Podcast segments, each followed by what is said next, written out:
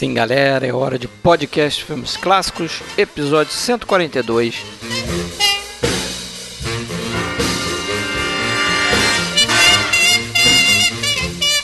Nesse a gente traz mais uma edição do Dicas Triplas. Esse é o Dicas Triplas número 16, trazendo três filmes de nacionalidade diferente. Talvez aí um ou dois filmes que a gente pode dizer que não são tão assim que a gente costuma classificar como dica, né? Aqueles filmes mais menos conhecidos dos cinéfilos. Na verdade, um é bem conhecido mas a gente resolveu encaixar ele aqui porque a gente tem que em algum momento do podcast falar sobre ele. Vocês já vão descobrir quais são esses filmes. Um filme americano, um filme italiano e para fechar um filme mexicano. Você sabe qual é? Vamos lá descobrir isso.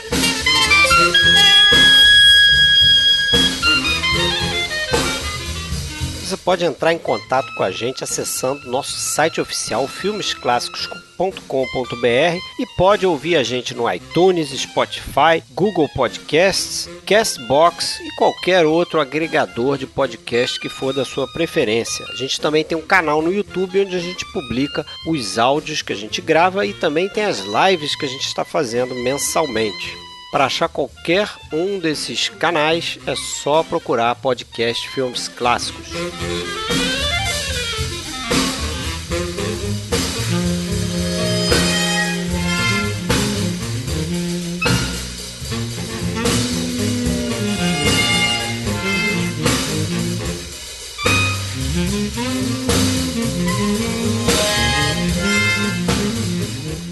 Então, pessoal, voltando com mais um Dicas Triplas que a gente faz aqui no nosso podcast.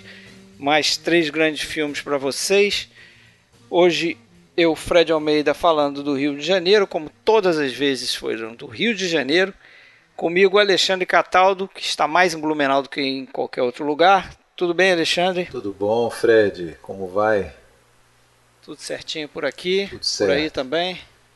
Por aqui derretendo também. no calor de Blumenau. Tá quente aqui também, sim. É, verãozão no Rio de Janeiro. E em São Paulo também deve estar aquele verão bonito, gostoso. A gente vai para lá com o Sérgio Gonçalves. Tudo bem, Sérgio? Tudo bem, Fred, Alexandre? Opa. Aqui tá quente também, aquele esquema, calorzão, chuva no final da tarde, alagamento para todos os lugares, aquele esquema que a gente Padrãozão, conhece. né? Aqui no Rio de Janeiro a gente está esperando o nosso, nosso alagamento anual aí, mas é mais, mais para frente, né? Acho que é Março. março, isso, por aí. As águas de março, abril, né? cada vez mais esquisito. Mas vamos lá, né? Três filmes naquele esquema que a gente já conhece aí. A gente vai deixar os spoilers para o final, certo? Certo. E de novo, mais uma vez, né, a gente sempre reforça isso: três filmes de nacionalidade diferente. O primeiro vai ser o meu. A gente costuma fazer em ordem cronológica, né? Então, meu filme é de 1959. E entre esses três é o mais antigo: Anatomia de um Crime, Anatomy of a Murder, filme do Otto Preminger, que a gente estava até é, discutindo, né, Alexandre, em off aí, se se a gente está forçando a barra, botando ele aqui num como um dicas triplas, né, já que ele é um filme bem bem famoso aí entre os os cinéfilos, pelo menos que curtem filmes clássicos, né, filmes mais antigos e tal. Mas também a gente tem aquele entendimento que às vezes a gente a gente quer falar de um filme e a gente não sabe muito bem onde é que a gente vai encaixar esse filme. Eu não sei se a gente faria uma um, um episódio daqueles né, tratando da filmografia do Otto Preminger, mesmo que fosse num episódio só, né? É, mas eu acho também que a gente tem que falar um dia, de repente, falar de Laura. Seria um outro filme dele que eu acho que Laura, ser. o Homem do Braço de Ouro e Êxodos. Aí ia ser uma forçação. E eu ainda indica- indicaria outro filme dele, no, talvez num Dicas Triplas, que é o Tempestade sobre Washington, mas Ah, sim. é um filme que eu gosto também. Mas nesse caso aqui, vamos de Anatomia de um Crime, né? Que eu acho que. Sei lá, é, rivaliza com Laura como o melhor filme dele, eu acho, né? Então não seria nem um filme muito escondido na. Nada escondido dentro da filmografia dele, né? É, é, eu não participei dessa discussão em off com vocês, mas confesso que eu fiquei meio surpreso quando o Alexandre me passou que você tinha escolhido Anatomia de um Crime, porque assim é um filme que do qual eu gosto tanto que eu imaginava que um dia ele coubesse até num episódio próprio, né? Pode ser. Ainda que não tratando da, da filmografia completa, mas eu acho que é um filme que até tem cacife para isso, né? Mas é, é o que você falou mesmo, Fred. Acho que a ideia é essa. Tem que encaixar em algum lugar para falar dele, né? Algum dia precisava é, mas, falar dele. Mas sabe o que acontece também, cara?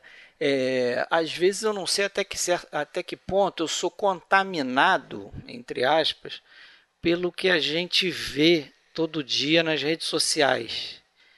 É, o que, que eu quero dizer com isso? Ninguém eu fala de anatomia. Ve... É, não, ninguém fala de anatomia de um é crime. Verdade. Eu não vejo muita gente postando. Ah, esse filme com James Stewart, entendeu? É, quando você vê um filme com James Stewart postado, é o que? A felicidade não se compra. É, eu acho que o simples fato de ter o James Stewart já faz desse filme ele ser um, um filme que está um pouco na, na, na, superfície da cinefilia, né? O cara Isso, é. começa a ser cinéfilo, ele vai topar com esse filme já no, no primeiro ano dele de cinéfilo, né? É, e isso, por um outro lado, gera até uma certa. Depois, né? Um certo desprezo pelo filme. Filme que você vê meio que esquece dele, né? Ninguém se propõe a, a falar um pouco mais sobre ele, assim. Ou, é, não, é, não, é, não, não seria um filme é, cult nesse, nesse, sentido, que gera discussões, que gera um, um secto de pessoas que, que, que, adora, que fala que adora o filme. É um filme que está lá, está visto, beleza, mas não, não, não gera essa discussão, até injustamente também. Concordo que é um ótimo filme e merece sim um debate. É, e, outra coisa, né? Quando a gente está falando do, de dicas, né? Esses episódios de dicas triplas, eu já nem sei mais quantos episódios vocês já gravaram de dicas triplas, sei que foram Acho muitos. 16. Né? E, e outro dia eu estava até pensando, né, o, o, nível, a profundidade, né, de diretores que vocês já abordaram em todos esses episódios, cento e tantos episódios já abordados. Quando tem um episódio que chama Dicas, de repente uma pessoa que hoje está começando a se interessar por cinema clássico, cinema mais antigo, outros filmes, ela quer ver algumas dicas de alguns filmes que, como vocês falaram, não estão aí é, sendo sob os holofotes todos os dias, né? Então, poxa, Anatomia de um Crime é uma excelente dica, né? Para quem nunca viu, muita gente, eu acho que já acompanha há muito tempo o podcast Filmes Clássicos, vai ouvir e vai falar: Poxa, ah, Anatomia de um Crime eu conheço faz tempo. Isso não, né, não é uma dica, porque eu já conheço, todo mundo já conhece esse filme, mas não é todo mundo. Sempre tem alguém que ainda não viu, né? E é um filme que, poxa, precisa ser visto. É, e, né? e, lembrando sempre que a gente, quando começou essa brincadeira do podcast, a ideia sempre é lembrando aquela coisa de ah, vamos conversar entre nós aqui, conversa de bar. É, a gente não pode também ficar totalmente preocupado é, com quem está do outro lado ouvindo. Então não dá para se preocupar. Mas por outro lado também não dá para ignorar isso, né? Vai ter um público diverso, vai ter gente que está começando e às vezes a gente recebe uns feedbacks bem legais assim de gente que pô tá tá descobrindo coisas com podcast. Ah, é. Pô, isso é ótimo. Assim como vai ter quem vai ver esses filmes ali do. Quais são os três do Dicas Triplas? Ah, porra, manjadões. ok, fazer o quê? Não, não, não, não, pode, pode ser até que ele, nesse caso aqui, atraia pessoas que, que já tenham visto o filme, queiram ouvir sobre o filme e acabam descobrindo os outros dois filmes que a gente vai indicar aqui, né? Também. Na sequência, né? Sim, sim. Ah, mas vamos, vamos falar um pouco do filme então. Assim, vamos ele é, é, considerado é, por muitos juristas né, como um dos melhores filmes sobre o tema, sobre filme de tribunal, sobre direito em si, né? Até utilizado em faculdades de direito americano para mostrar ali os procedimentos e as etapas de um caso, né, no, pelo lado da defensoria, no caso. Né? Até porque ele tem esse, essa coisa bacana dele começar com o processo de você entrevistar o, o, o, seu cliente, né? O advogado vai lá, entrevista a pessoa que ele vai defender, entrevista outras pessoas que estão relacionadas com o caso, vai construindo o caso aí para chegar na com uma hora de filme, né? Exatamente, ou bem próximo de uma hora de filme, a gente entra no tribunal. É isso que eu ia te perguntar, se, se, se tinha essa, essa conta, porque eu tenho a impressão que é um dos filmes de tribunal que, que se passa mais tempo efetivamente no tribunal, né? É, porque também é um filme grande, né, É, cara? um ele filme tem 2 grande. horas e 40, É só que ele longo, né? passa muito rápido, porque eu acho que ele é muito interessante ele- e acaba que eu assisti ele numa numa olhada só, né? Que pra mim é cada vez mais raro disso acontecer. Eu tenho que ficar dividindo o filme por questões de tempo e sono, essas coisas. Mas esse aí eu vi assim de uma vez só, revi, né, de uma vez só, porque eu já vi esse filme algumas vezes também, eu tenho ele bem fresco na memória, não precisaria nem ter revisto ele. Mas é sempre gostoso de rever ele, né, no meu caso. E é foi legal pesquisar também, porque é, é um filme que ele se baseia num livro escrito por um advogado. Na verdade, esse cara que, que tinha o nome de John D. Volker, ele escreve esse livro com o pseudônimo de Robert Traver. Só que esse cara ele foi é, é, o advogado de defesa de um caso real de 1952, onde um tal tenente Peterson matou um cara chamado Maurice Chenoweth ali naquela região de Big Bay, que é até onde o filme é, é baseado ali, né? As locações do filme são ali, o filme Michigan, é né? situado ali na- nessa região de Michigan, exatamente, né? Inclusive, eu acho que o- eles utilizam a mesma corte de justiça ali, É verdade. utilizam um bar que estava tipo num outro quarteirão do bar onde aconteceu o, o assassinato, né? Então, É um bar que existe, inclusive. né? Existe, não, Não era existe. cenário aquilo, né? é, mas eles não usaram como, como cenário, eles usa- usaram outro bar, entendeu? Mas esse bar existe e estava lá num, num quarteirão bem próximo. É, e realmente, no caso, esse advogado, esse Volker, ele utilizou esse argumento que a gente vai ver no filme do impulso irresistível. O cara teve um impulso irresistível para cometer aquele crime. E a gente vai discutir no spoiler o que, que aconteceu com o caso né, e o que, que aconteceu no final do filme. Não vamos revelar ainda, né? Que a nossa, nossa promessa com o ouvinte aí é que se o cara não viu o filme, ele vai ter os spoilers no final. É, e esse, esse, essa, esse artifício de defesa, ele realmente não tinha sido utilizado, como a gente vê no filme, né, desde 1886 dentro do ali de Michigan. É, então, assim, em linhas gerais, é bem o que aconteceu no, no, no caso real, né? Claro que o filme acho que faz umas modificações bastante interessantes que a gente pode começar a discutir, como o fato, por exemplo, da personagem da Laura Manion, né?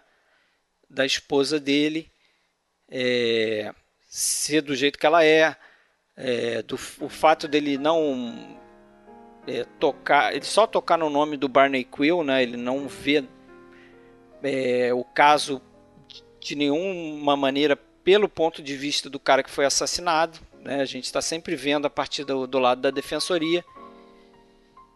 E eu acho que o filme é muito bom por causa disso, porque ele te cria uma situação que você se vê é, empaticamente junto com a defensoria, só que ele te dá um monte de, de, de coisas para você pensar se, a, se aquilo ali é, aconteceu realmente da forma como está sendo retratado, até no, num ponto, uma questão legal que muito incomo- incomodou o pessoal na época, que era essa questão do witness coaching, né?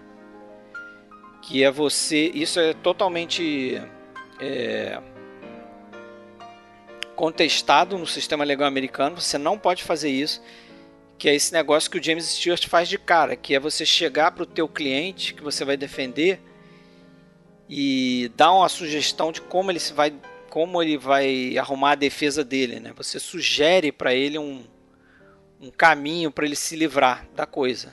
E no filme é uma coisa que você vê que é uma coisa elaborada. Né? O, o, o, o personagem do James Stewart faz o advogado, o Paul Bigler, ele provavelmente tem a certeza que aquele cara não teve o tal do impulso irresistível. Uhum. É, até porque, se me permite aí, é... Manda ver.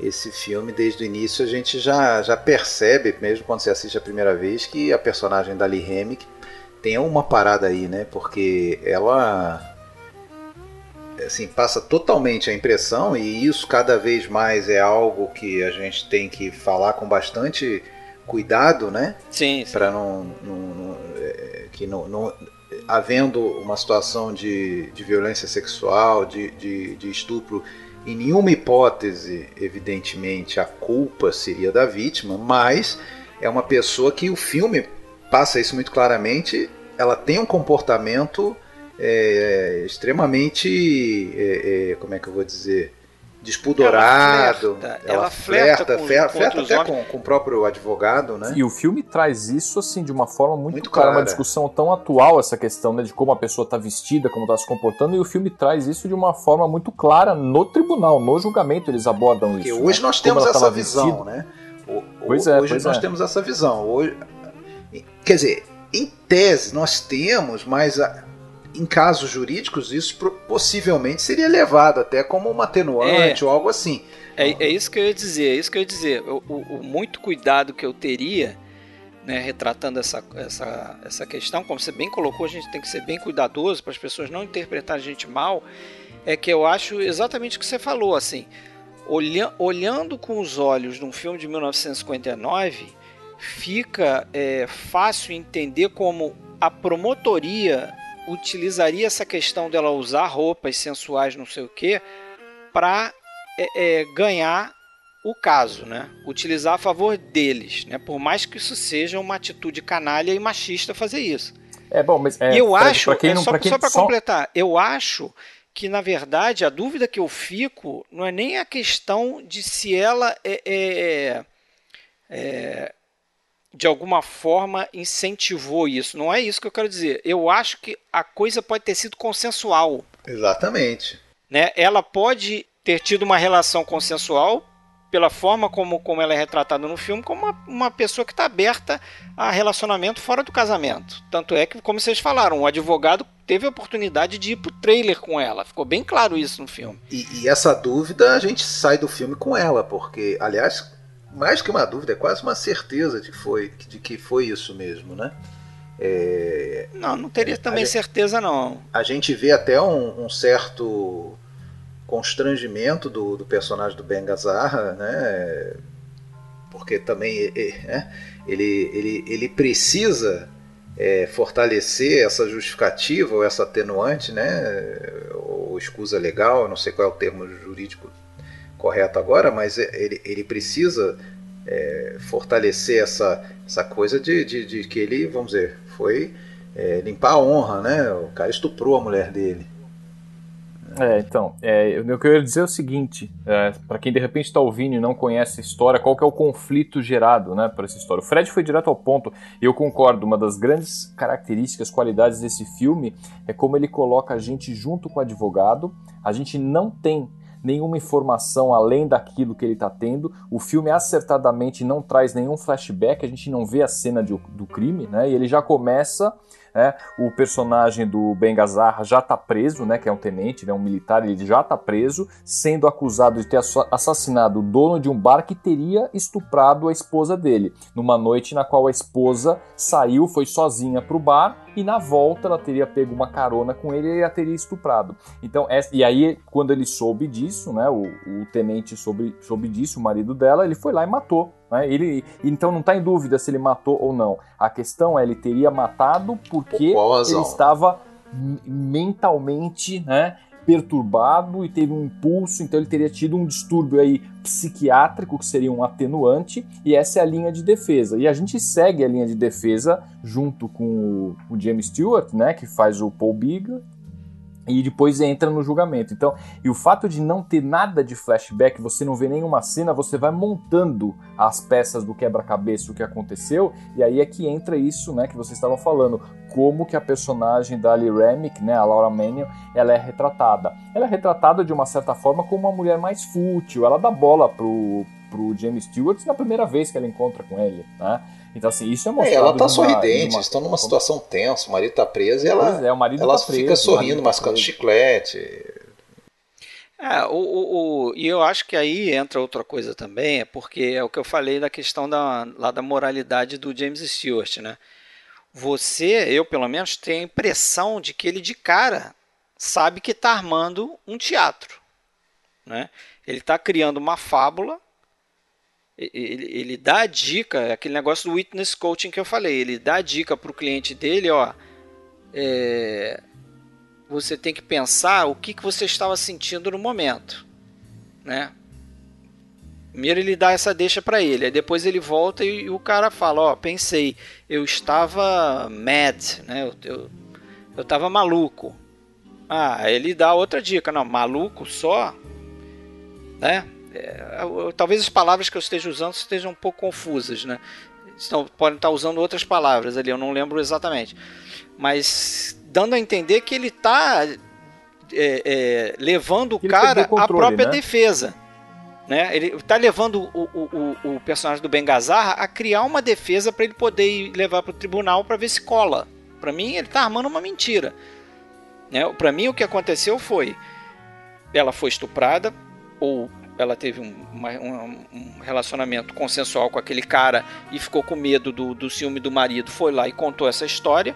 Mas o fato é que, ou ela foi estuprada ou ela inventou essa história, o marido foi lá é, é, de caso pensado, né? Porque ele faz isso uma hora depois, isso é dito no filme. Ele vai lá e, e mata o cara, sangue frio. E aí é defendido dessa forma, como se tivesse tido um surto, alguma coisa que ele não controlou. Isso que é interessante, assim, porque não muda muito para o que aconteceu, se foi consensual, se ela estava traindo ele com, com, com, o cara do bar, ou se ela foi estuprada. Assim, eu sei que não é a mesma coisa, mas não muda para a reação dele. Nos, nas duas situações, é, dentro dessa desse. É, ele não tinha justificativa. Dentro dessas coisas. Não, mas ele teria essa motivação para, pelo menos em tese, tá, vamos dizer, é, como, é, como, é, que é a escusa lá que eles usam? É, é impulso irresistível. Para esse impulso, estaria fundamentado o impulso irresistível em qualquer das situações, se tivesse sido isso que a gente sabe que não Lógico, foi. mas mas prefeito de convencimento de júri, né? Se ela tivesse sido submetida a uma violência, pior, né? essa, digamos, a vingança dele, né? É, estaria mais, mais justificada, entre aspas, é, né? É. muito mais porque ela, ela tinha sido submetida a uma violência do que simplesmente ela tinha pulado a cerca e tinha tido um, um relacionamento lá com, com o tal do, do tenente e aí o marido simplesmente foi se vingar. Do tenente, do dono do bar, e o marido foi tá se certo, vingar. É, a gente tá falando de filme americano. Me esqueci que o filme italiano é depois. Negócio de lavar honra, essas coisas, só, só é permitido lá, né? Ou era, pelo menos.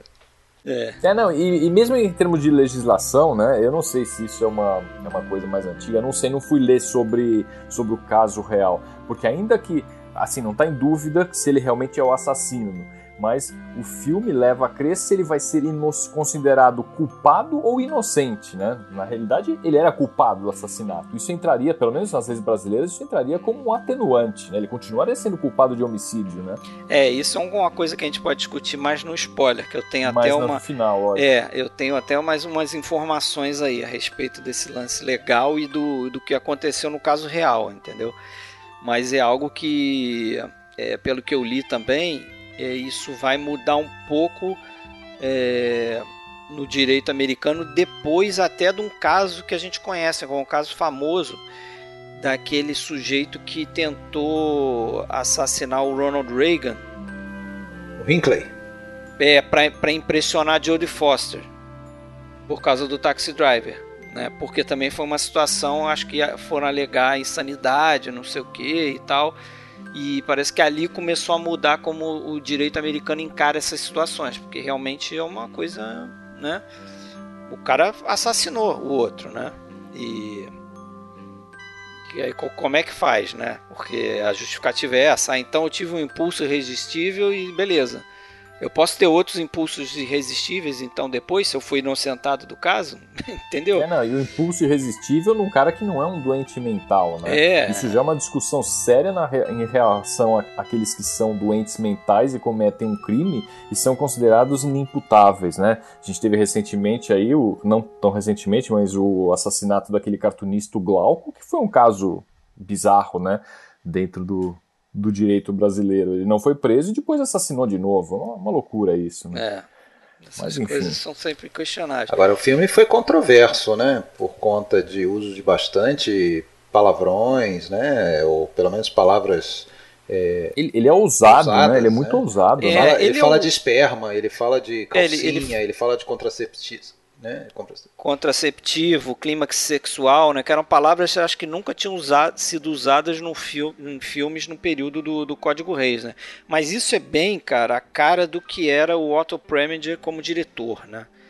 Porque se você pesquisar um pouco da história dele, é, você vai ver que ele ao longo do, dos filmes que ele fazia, ele estava muitas das vezes é, é, batendo de frente com o que era estabelecido ali no sistema e até a censura. Assim, acho que ele tinha um prazer especial em, em desafiar a censura. Ele fez um filme em 1953 que tem um, uma história muito engraçada. É um filme chamado Ingênua até certo, certo ponto, é o nome do filme em português. Chama-se The Moon is Blue, que é um filme também que ele usava palavras que na época chocavam. Então, por exemplo, ele usava a palavra, pasme, virgem. Você não podia falar virgem num filme. E o que, que aconteceu? Ele bateu de frente com, com o escritório Reis e os caras não deram selo para ele lançar o filme, mas ele foi lá e lançou o filme assim mesmo. Né? Aí o que acontecia é que ele tinha uma, uma limitação de lançamento em alguns cinemas. E eles acabaram, o, o escritório Reis lá botando é, é, força na coisa lá e falando: não, tudo bem, você vai lançar, mas você só vai poder lançar em cinemas urbanos, você não vai poder ir para o interior do país com esse filme. E mesmo nos, nos, nos cinemas urbanos, alguns cinemas faziam o seguinte: eles separavam as sessões. É, tinha sessão só para homem e depois era sessão só para mulher. Então você não podia ir com a tua namorada, com a tua esposa e ver o filme. Você tinha aí com, com um amigo seu, e mesma coisa tua esposa tinha aí com, com, as amigas dela. Você não podia misturar homens e mulheres, né? Imagina um negócio desse. Se, qual o objetivo disso, cara? Que eles tinham medo do quê? Que as pessoas conversassem no meio do filme sobre aquilo. Elas iam conversar em casa, iam conversar, entendeu? Fora, não faz sentido nenhum.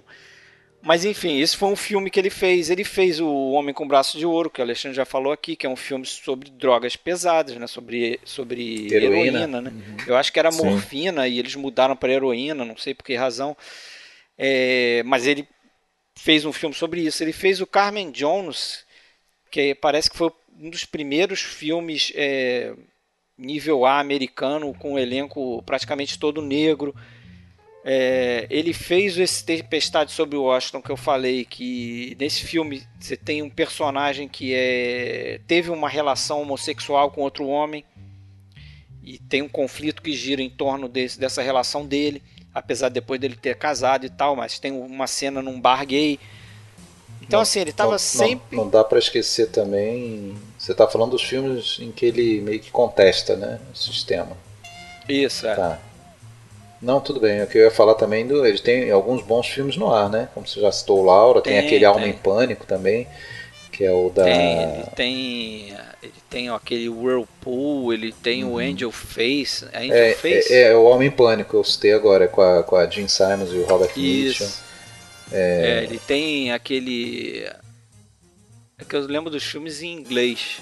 Acho que é Where the Sidewalk É, o Passo na Noite, isso, Passo na Noite, isso. com Cornel Wilde, se não me engano. Não, ou com Dana Andrews, não, não lembro. Dana Andrews. É, com Dana Andrews. Ó, ele como bom europeu ali daquela região, né? Ele nasceu no Império Austro-Húngaro, ele caiu dentro ele vem do noir, Estados né? Unidos e cai dentro do noir, né? Mas ele tem uma história curiosa também de, de peitar o, o Zanuck, né? O que era o, o cabeça lá da Fox e tem uma briga com ele, né, para fazer o Laura e tal, porque o, o queria o Robert Mamoulian e ele conseguiu derrubar o Robert Mamoulian, porque o Preminger também era produtor do filme, então ele derrubou o Mamoulian, acabou dirigindo Laura e aí a carreira dele melhorou.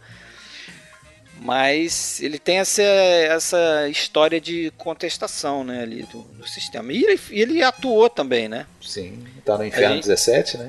Ele tá no isso, no Stalag 17 lá do Billy Wilder, que ele é aquele comandante do do campo de concentração, né? E ele tem uma outra participação curiosa que é de.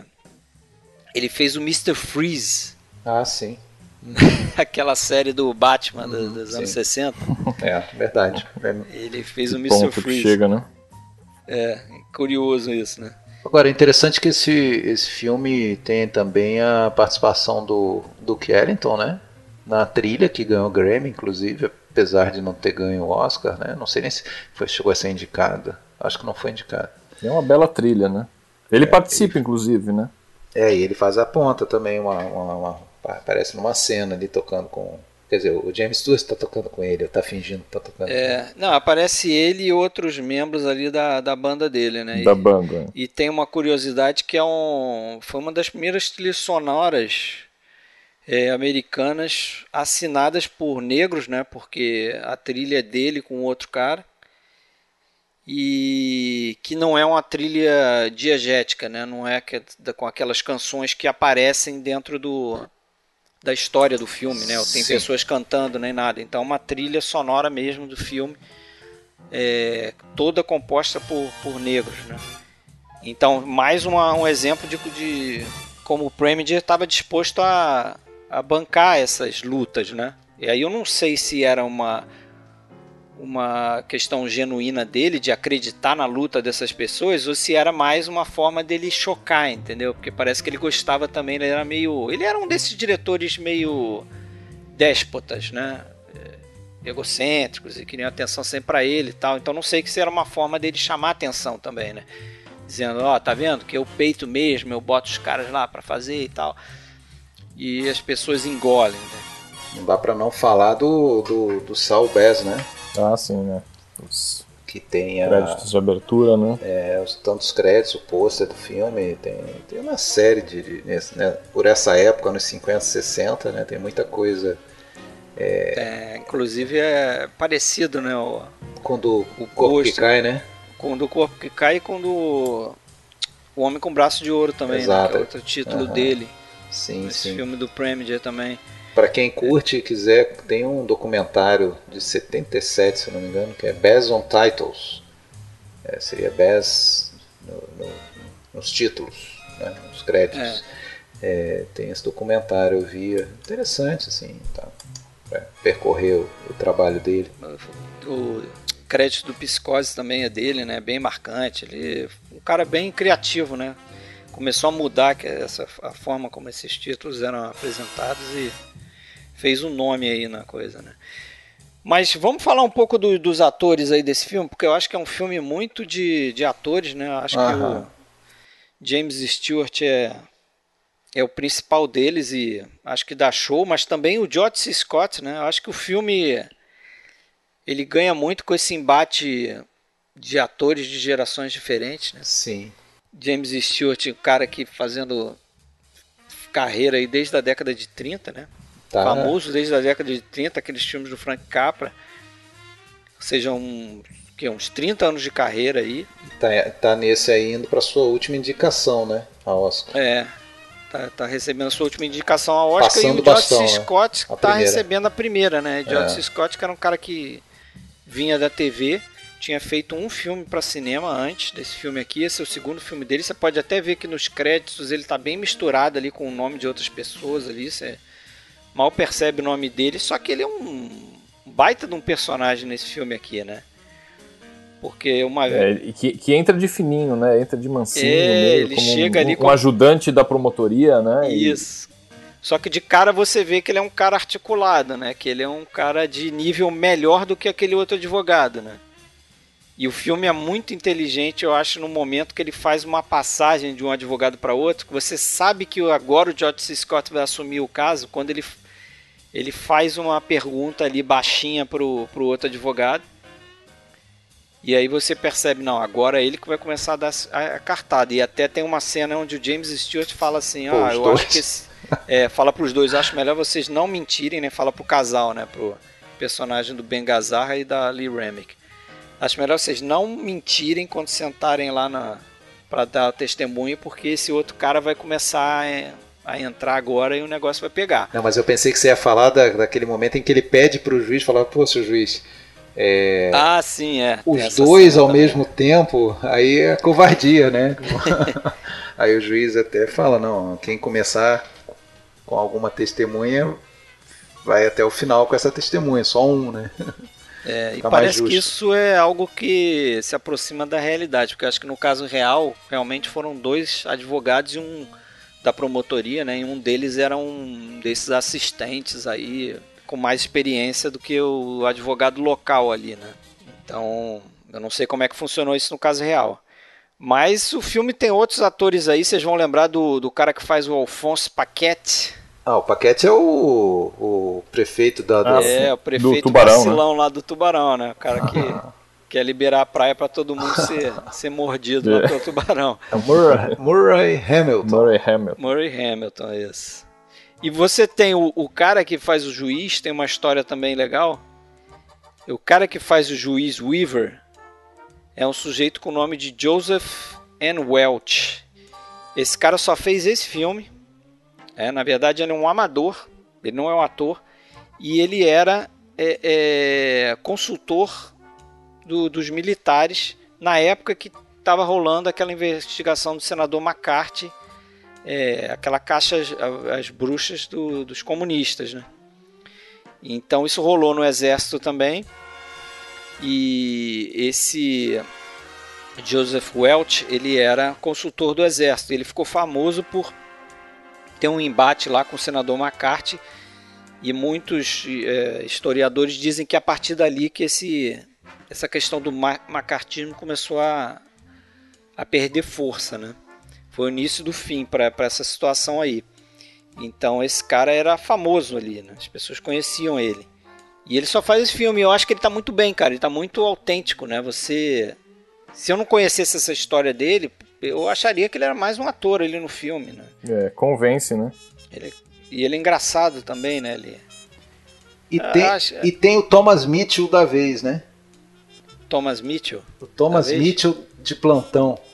O, Quem, tem o, John Quayla, né? Teu, não, não, eu brinquei. Os atores pra, Não, não, não é o John Quayla. Ah, não sei de onde surgiu isso, mas é, o, o tava falando do Arthur O'Connell, né? Porque ele faz o personagem ah, que é aquele, aquele arquétipo comum nos filmes do Ford, né? Do, do Walter do, Brennan. Do bom bêbado, né?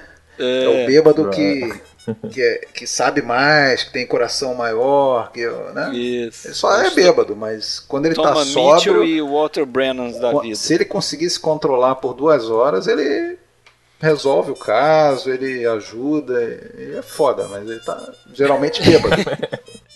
é, é, o, é, o, é o alívio cômico, né? Assim como alguns, alguns comportamentos aí do, do Paul Bigler no tribunal, que às vezes até me incomoda um pouquinho, assim, que chega quase dar uma desbancada com uma, uma comédia, assim, mas é.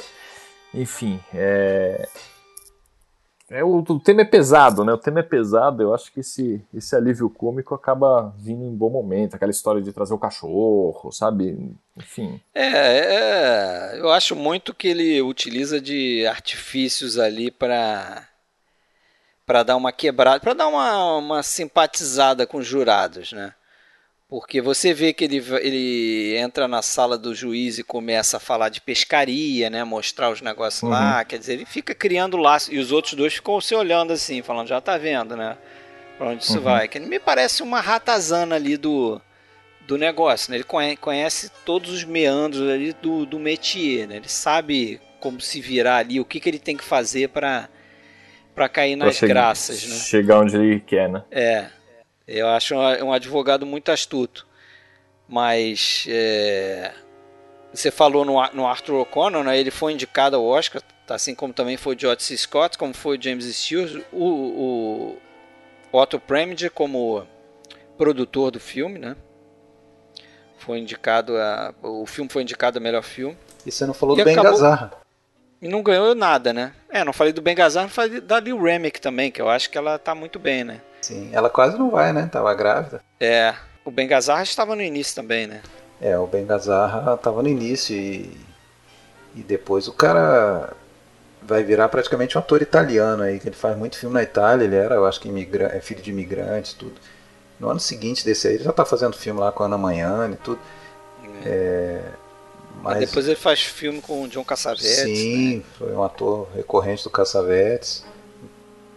Tem uma boa carreira, apesar de ser um daqueles atores assim que fica meio ofuscado, meio na sombra, assim, né? Não, não é um cara de um grandíssimo destaque, né? Talvez esse aqui seja um dos papéis mais importantes dele.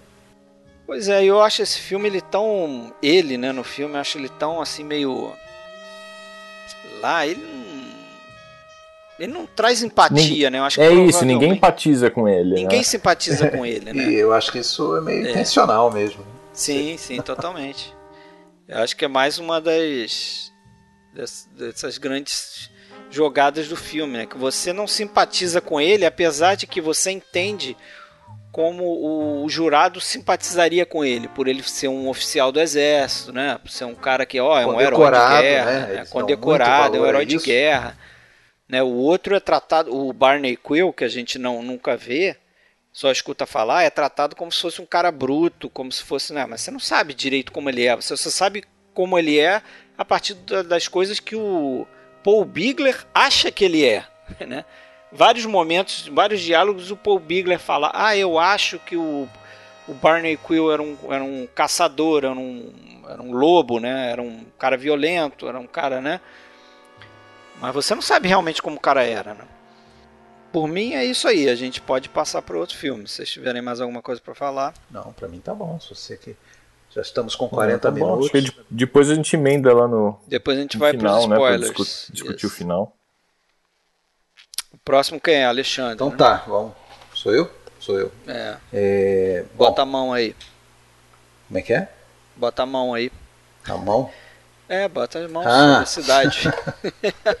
Tô com sono já.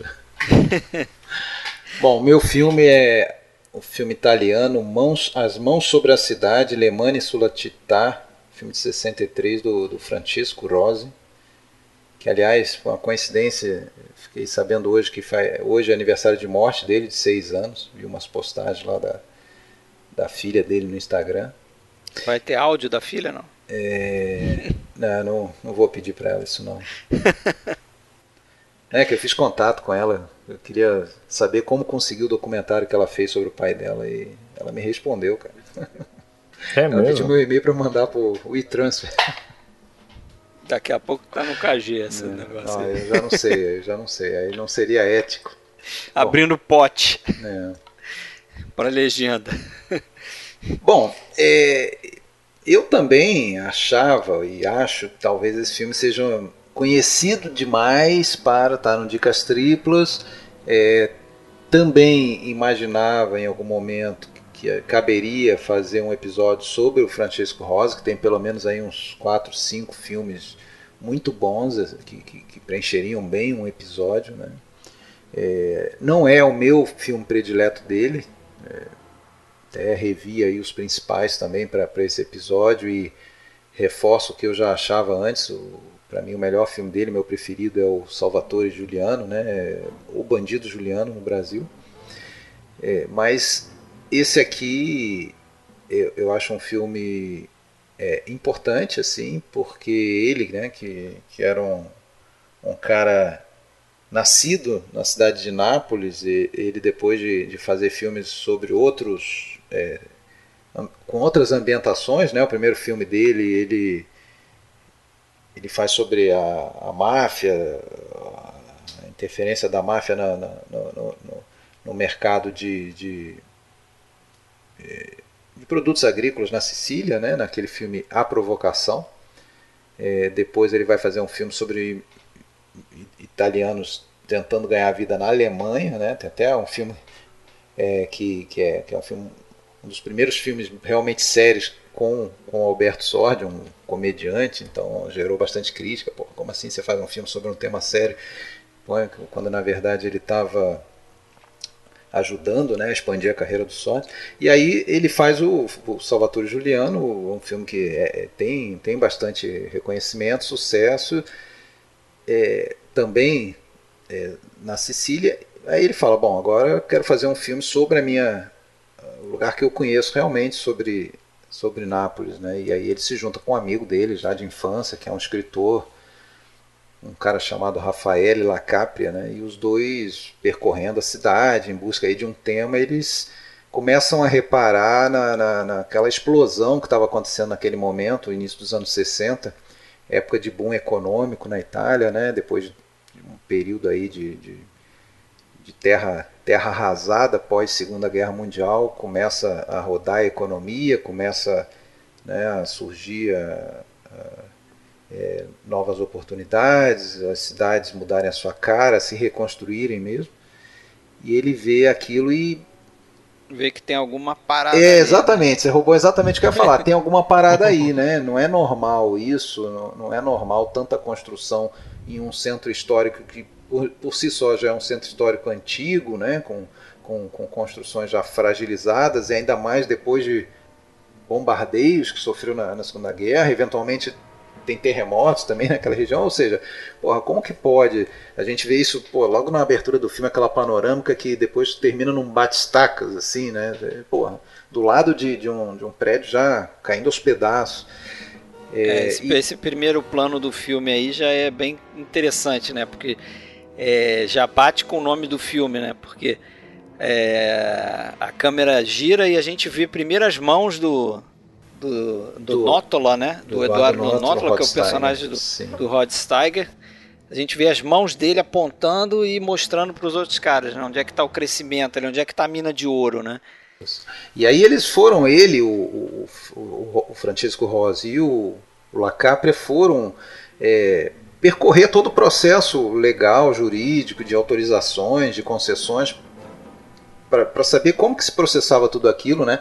E aí eles tiveram certeza de que tinha ali uma, um, um, um, sistema totalmente corrompido, coisa que hoje a gente falando, ainda mais nós sendo brasileiros, nós vivemos uma realidade muito parecida politicamente e, e eticamente com, com a da Itália.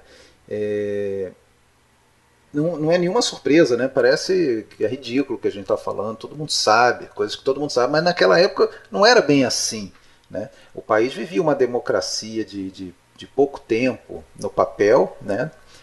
sei lá, 15 anos ali no máximo, mas tal como aqui, hoje a gente pode dizer né, que oficialmente a gente tem o que é, 30 e, sei lá, 36 anos de democracia oficialmente, a gente pode dizer que a nossa democracia é muito frágil ainda. Né? Ela está sendo construída, né? apesar de de, o arcabouço está todo escrito, bonitinho lá, você tem eleições, você tem o, as instituições, você tem.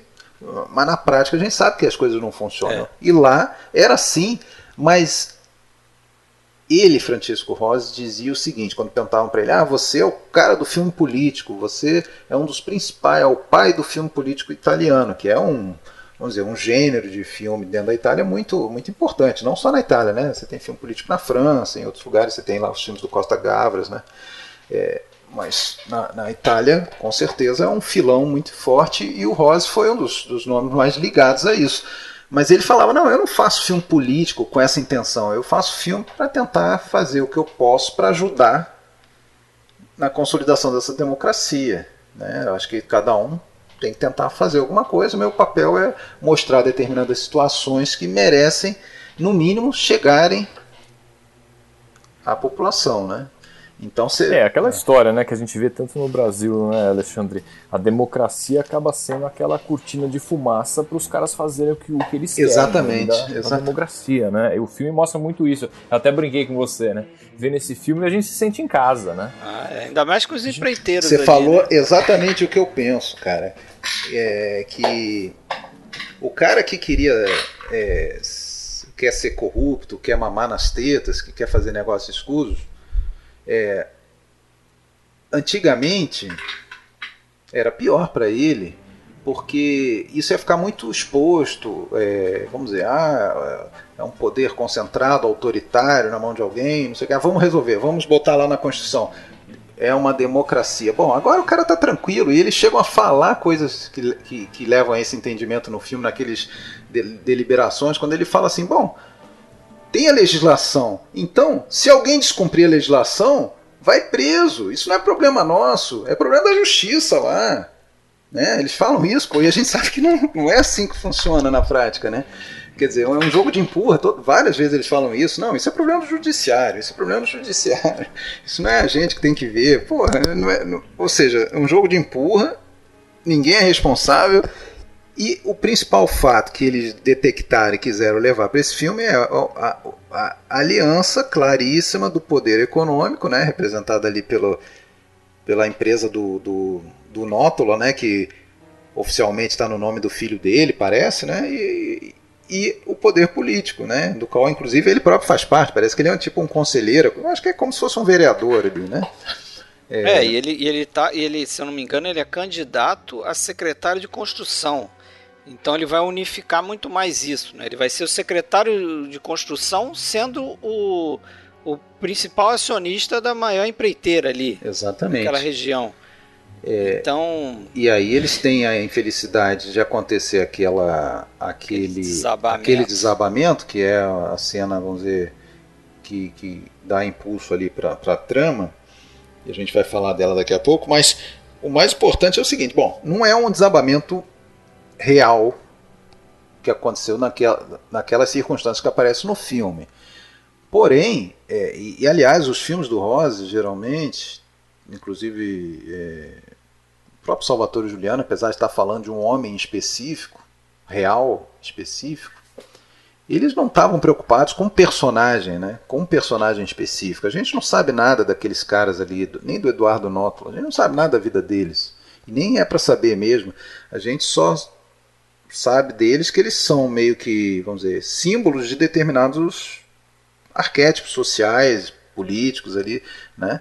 Então a gente tem o cara do centro, o cara da esquerda, o cara da, é, é, político o da centrão, direita. O Centrão fazendo um papel importante. Importantíssimo, é. E você tem o, o, o, cara, aí até também por isso o filme foi acusado de ser um tanto maniqueísta e tal, mas, bom, ele pelo menos procurou representar todos os estratos ali políticos né, envolvidos. Agora, é, então, até no final do filme, a gente vê que aparece lá um crédito final, um disclaimer lá dizendo: ó, oh, esse filme não se refere a fatos ou pessoas específicos. É, Porém, eu, eu tenho até anotado aqui, eu não lembro exatamente. É, peraí, ele fala alguma coisa que é, que é importante, é relevante assim para o que a gente está discutindo. É, quando ele fala assim, é, cadê, cadê? Eu até anotei. Vocês têm aí, não? Aí ele fala assim, ó, os personagens e fatos aqui narrados são imaginários. No entanto, é autêntica a realidade social e a ambientação que, a produ que, que, que, que, estão na base da história. Quer dizer, é, é, esse é o mais importante sempre o Rose, né? Não é o personagem, mas é aquele, aquela realidade social que é real. Né? Em tom, às vezes, quase documental, mas é, é aquilo. Então, por mais óbvio e banal, você vê que é um filme que eu não vou ter muita coisa para falar no, no, no, spoiler, porque não tem spoiler. Né? É. Até, a... Não é aquilo para ver, ah, é. ver o que vai acontecer no final. A gente né? já sabe, até ao contrário do, do Salvatore Giuliano e do Caso Matei, que são outros dois grandes né, filmes do, do Rose, que eu gosto bastante. Os dois, esses dois filmes, que são filmes daquele tipo, eles chamam lá filme inquesta, filme, é, é filme investigativo, filme investigação. Né? É o filme, até eu, eu acho muito legal a estrutura desses dois filmes, né, narrativa, que é um verdadeiro quebra-cabeça, não linear no tempo, vai e volta, flashback e tal, e, e, e, tem um mistério envolvido ali, né? Como que foi a morte daquele cara? Aquele cara específico, que ele morreu, a gente sabe disso, a notícia foi assassinado. E como que ele morreu? A gente vai tentar montar esse quebra-cabeça é, aqui. A, aqui é nesse, mais o seguinte, Nesse é o contrário. Né? Nesse não o tem mistério cara nenhum. Se enrola, não tem mistério nenhum. O cara, o, o cara que lá no início, que é o Nótola, diz que é melhor investir em terra porque não vai ter preocupação com greve, Sindicato. com saúde, com o trabalhador. Ele se mete numa enrascada porque aquele prédio cai, que é mais ou menos um desabamento simbólico da, da, da futura carreira política dele. E você está vendo o filme para saber como é que ele vai dar a volta, porque no final você quase tem certeza que ele vai dar a volta naquilo ali, né? É, mas não há mistério no sentido de que é, não, é claro que aquela construção não podia estar sendo feita daquele jeito, sem os cuidados necessários. É, tem aquela história do muro que é compartilhado, é um perigo e não sei o que, blá, blá, blá, é, que, que é a tese do, do cara da esquerda lá, né? O expoente da esquerda no filme, tal do De Vita, né? É. Que aliás era um cara que realmente era político do Partido Comunista, o, é, o Carlo é, Fermariello, né? ele é o ator né? o at... ele não era ator né ele não era ator ah, não. Ele, ele, era político ele era exatamente aquilo que a gente vê no filme ele era um conselheiro municipal ele era secretário do, do trabalho em Nápoles é ele é, e ele é, é o sujeito o, lá que aponta o, o dedo lá né o Rose escolheu ele porque ele era um expoente dessa luta para conter o, a especulação imobiliária ele realmente era o, o a batalha dele lá. Então ele foi pro filme para isso, esse cara. E esse cara aparece depois, até vou comentar, tem um outro filme, um documentário do Rose, 92, já final de carreira, 30 anos depois, 92, ele faz o, o Diário Napolitano. Que aí ele tá ligado ao, ao Mão sobre a Cidade da seguinte forma: é um documentário que o Rose vai para Nápoles com uma equipe e eles vão lá para um evento que é uma exibição alusiva a 30 anos do Mão sobre a Cidade. Então reúne lá determinadas pessoas envolvidas com a coisa, e esse Fermariello está lá, esse carro Fermariello. E eles começam a mostrar o filme, e eles começam, depois, depois acaba o filme, mostra assim rapidamente, e depois eles discutem é, a situação da cidade, o que, que mudou, se piorou, e, e a realidade é que assim, as coisas só foram piorando a partir dali, né? Só foram piorando. Até o Fermarello fala, não, aquilo que eu falei no, falava no filme ali, eu poderia repetir hoje igualzinho, não mudou nada. Que é a realidade brasileira para muitas coisas também, né? A gente fala, também. não mudou. Mas cara. eu acho que esse, é, esse é o legal do filme, porque ele expõe esse bastidor político que a gente tem noção aqui no Brasil, né? Claro, não tem noção como era na Itália, mas vê justamente essas semelhanças. E, e ele mostra é, é, como é que esses caras pensam, né? E como é que eles trabalham esse tráfico de influência para poder utilizar dentro do, do, isso que você falou dentro do sistema democrático utilizar aquela máquina tem todos os carimbos necessários deles. tem todas as pois é é tudo legal aquele né, diálogo né você falou o negócio do muro fala não isso aqui a lei não permite a lei não permite mas quem fiscaliza isso? É, fiscalizar é complicado, né? Não, não vai ter gente para fiscalizar isso. É. Pô, isso é Aí, a cara do Brasil, né? Deixa pra lá, né? é. é. E é, é, até, é até tem um momento ali que eu acho, né, assim, que eu fico pensando sobre, sobre o personagem do, do Rod Steiger, porque você vê como ele até me lembrou um pouco o personagem do John Huston no Chinatown naquela questão que ele fala assim, ah, é, que o Jack Nicholson naquele filme fala para ele, tá, mas o que, que você quer mais que você possa comprar, né? Pra, o que, que você quer mais que você ainda não tem? Por que, que você quer mais dinheiro, não sei o que? Aí ele fala, eu quero futuro. Que parece que é um pouco o, o, a linha do personagem do Rod Steiger aqui, porque tem um momento ali no filme que ele é interpelado ali pelo líder do partido, e a solução do líder do partido, eu não lembro o nome, é, é fala para ele: ó, a gente está nessa enrascada, mas se você abdicar do, da, da sua eleição. É o Malhone, né? O líder do partido, é, um gordinho assim, é o Malhone. Isso, isso. É que eu confundo ele com o cara que depois vai ser o, o prefeito. Mas ele fala para ele: ó, se você abdicar da sua candidatura, a gente dá um tapa um tapinha na mão da sua empresa. Ah, sim, sim. É, aposenta os funcionários lá dentro do governo e a gente continua com um esquemão ali de mudar a cidade para aquelas terras e você vai continuar ganhando o, o teu dinheiro. Só tem um problema, né? Que com ele, com ele com o partido que está no comando ali, que é da, da direita, ele não aceita que ele vá ser o secretário, né? Então, por isso. Por... É, exatamente. Aí é que entra. Ele não quer deixar de ser o secretário. Né? Ele quer ter a posição de poder, né? Aí entram as coisas, duas coisas interessantes assim. Primeiro, bom, antes disso, eu acho até que o, o, o Rod Steiger está ali, o Francisco Rose diz que a escolha dele, ao contrário de muitas escolhas de, de atores americanos em filmes italianos é, nessa época, eram feitas justamente para comercial, né? É, comercial, comercial. para ser ter uma abertura para o filme nos Estados Unidos. Não era o caso, segundo ele, até porque o Rod Steiger não era o tipo de ator que atraía público. Ninguém vai ver o filme do Rod Steiger. Né? É, mas, Só se tiver o Marlon Brando. É, mas que exatamente ele gostava muito do Rod Steiger pelo que ele tinha visto, que era o Sindicato dos Ladrões, evidentemente, e o Grande Chantagem, eu acho, né? O The Big Knife. Big Knife, né? Big Knife, do, do, do, do de quem que é? Do, do Aldrich, né? Se eu não me engano. Acho que é. É. E. Bom, ele queria o, o, o Hot Tag. Só que eu, sinceramente, cara. É, não, não é para entender errado o que eu vou falar, mas eu acho que pelo próprio tipo de, de, de, de, de estrutura narrativa, do, típica do Rose nesse filme, o, o, o Steiger fica um pouco subaproveitado, assim, né? Porque não é um filme assim que, que concentra muito no personagem em si, sabe? É, é mais um filme de situação exatamente, do que de personagens, Exatamente, né? ele, é, ele é um símbolo, né? A gente não, não é um, você não vai ter um desenvolvimento do personagem, que você vai ver uma ação acontecendo. Você vê que tem muitas cenas em que a gente tem ele em silêncio, pensando, fazendo expressões assim, como é que eu vou pensando ali, como que ele vai se safar, né?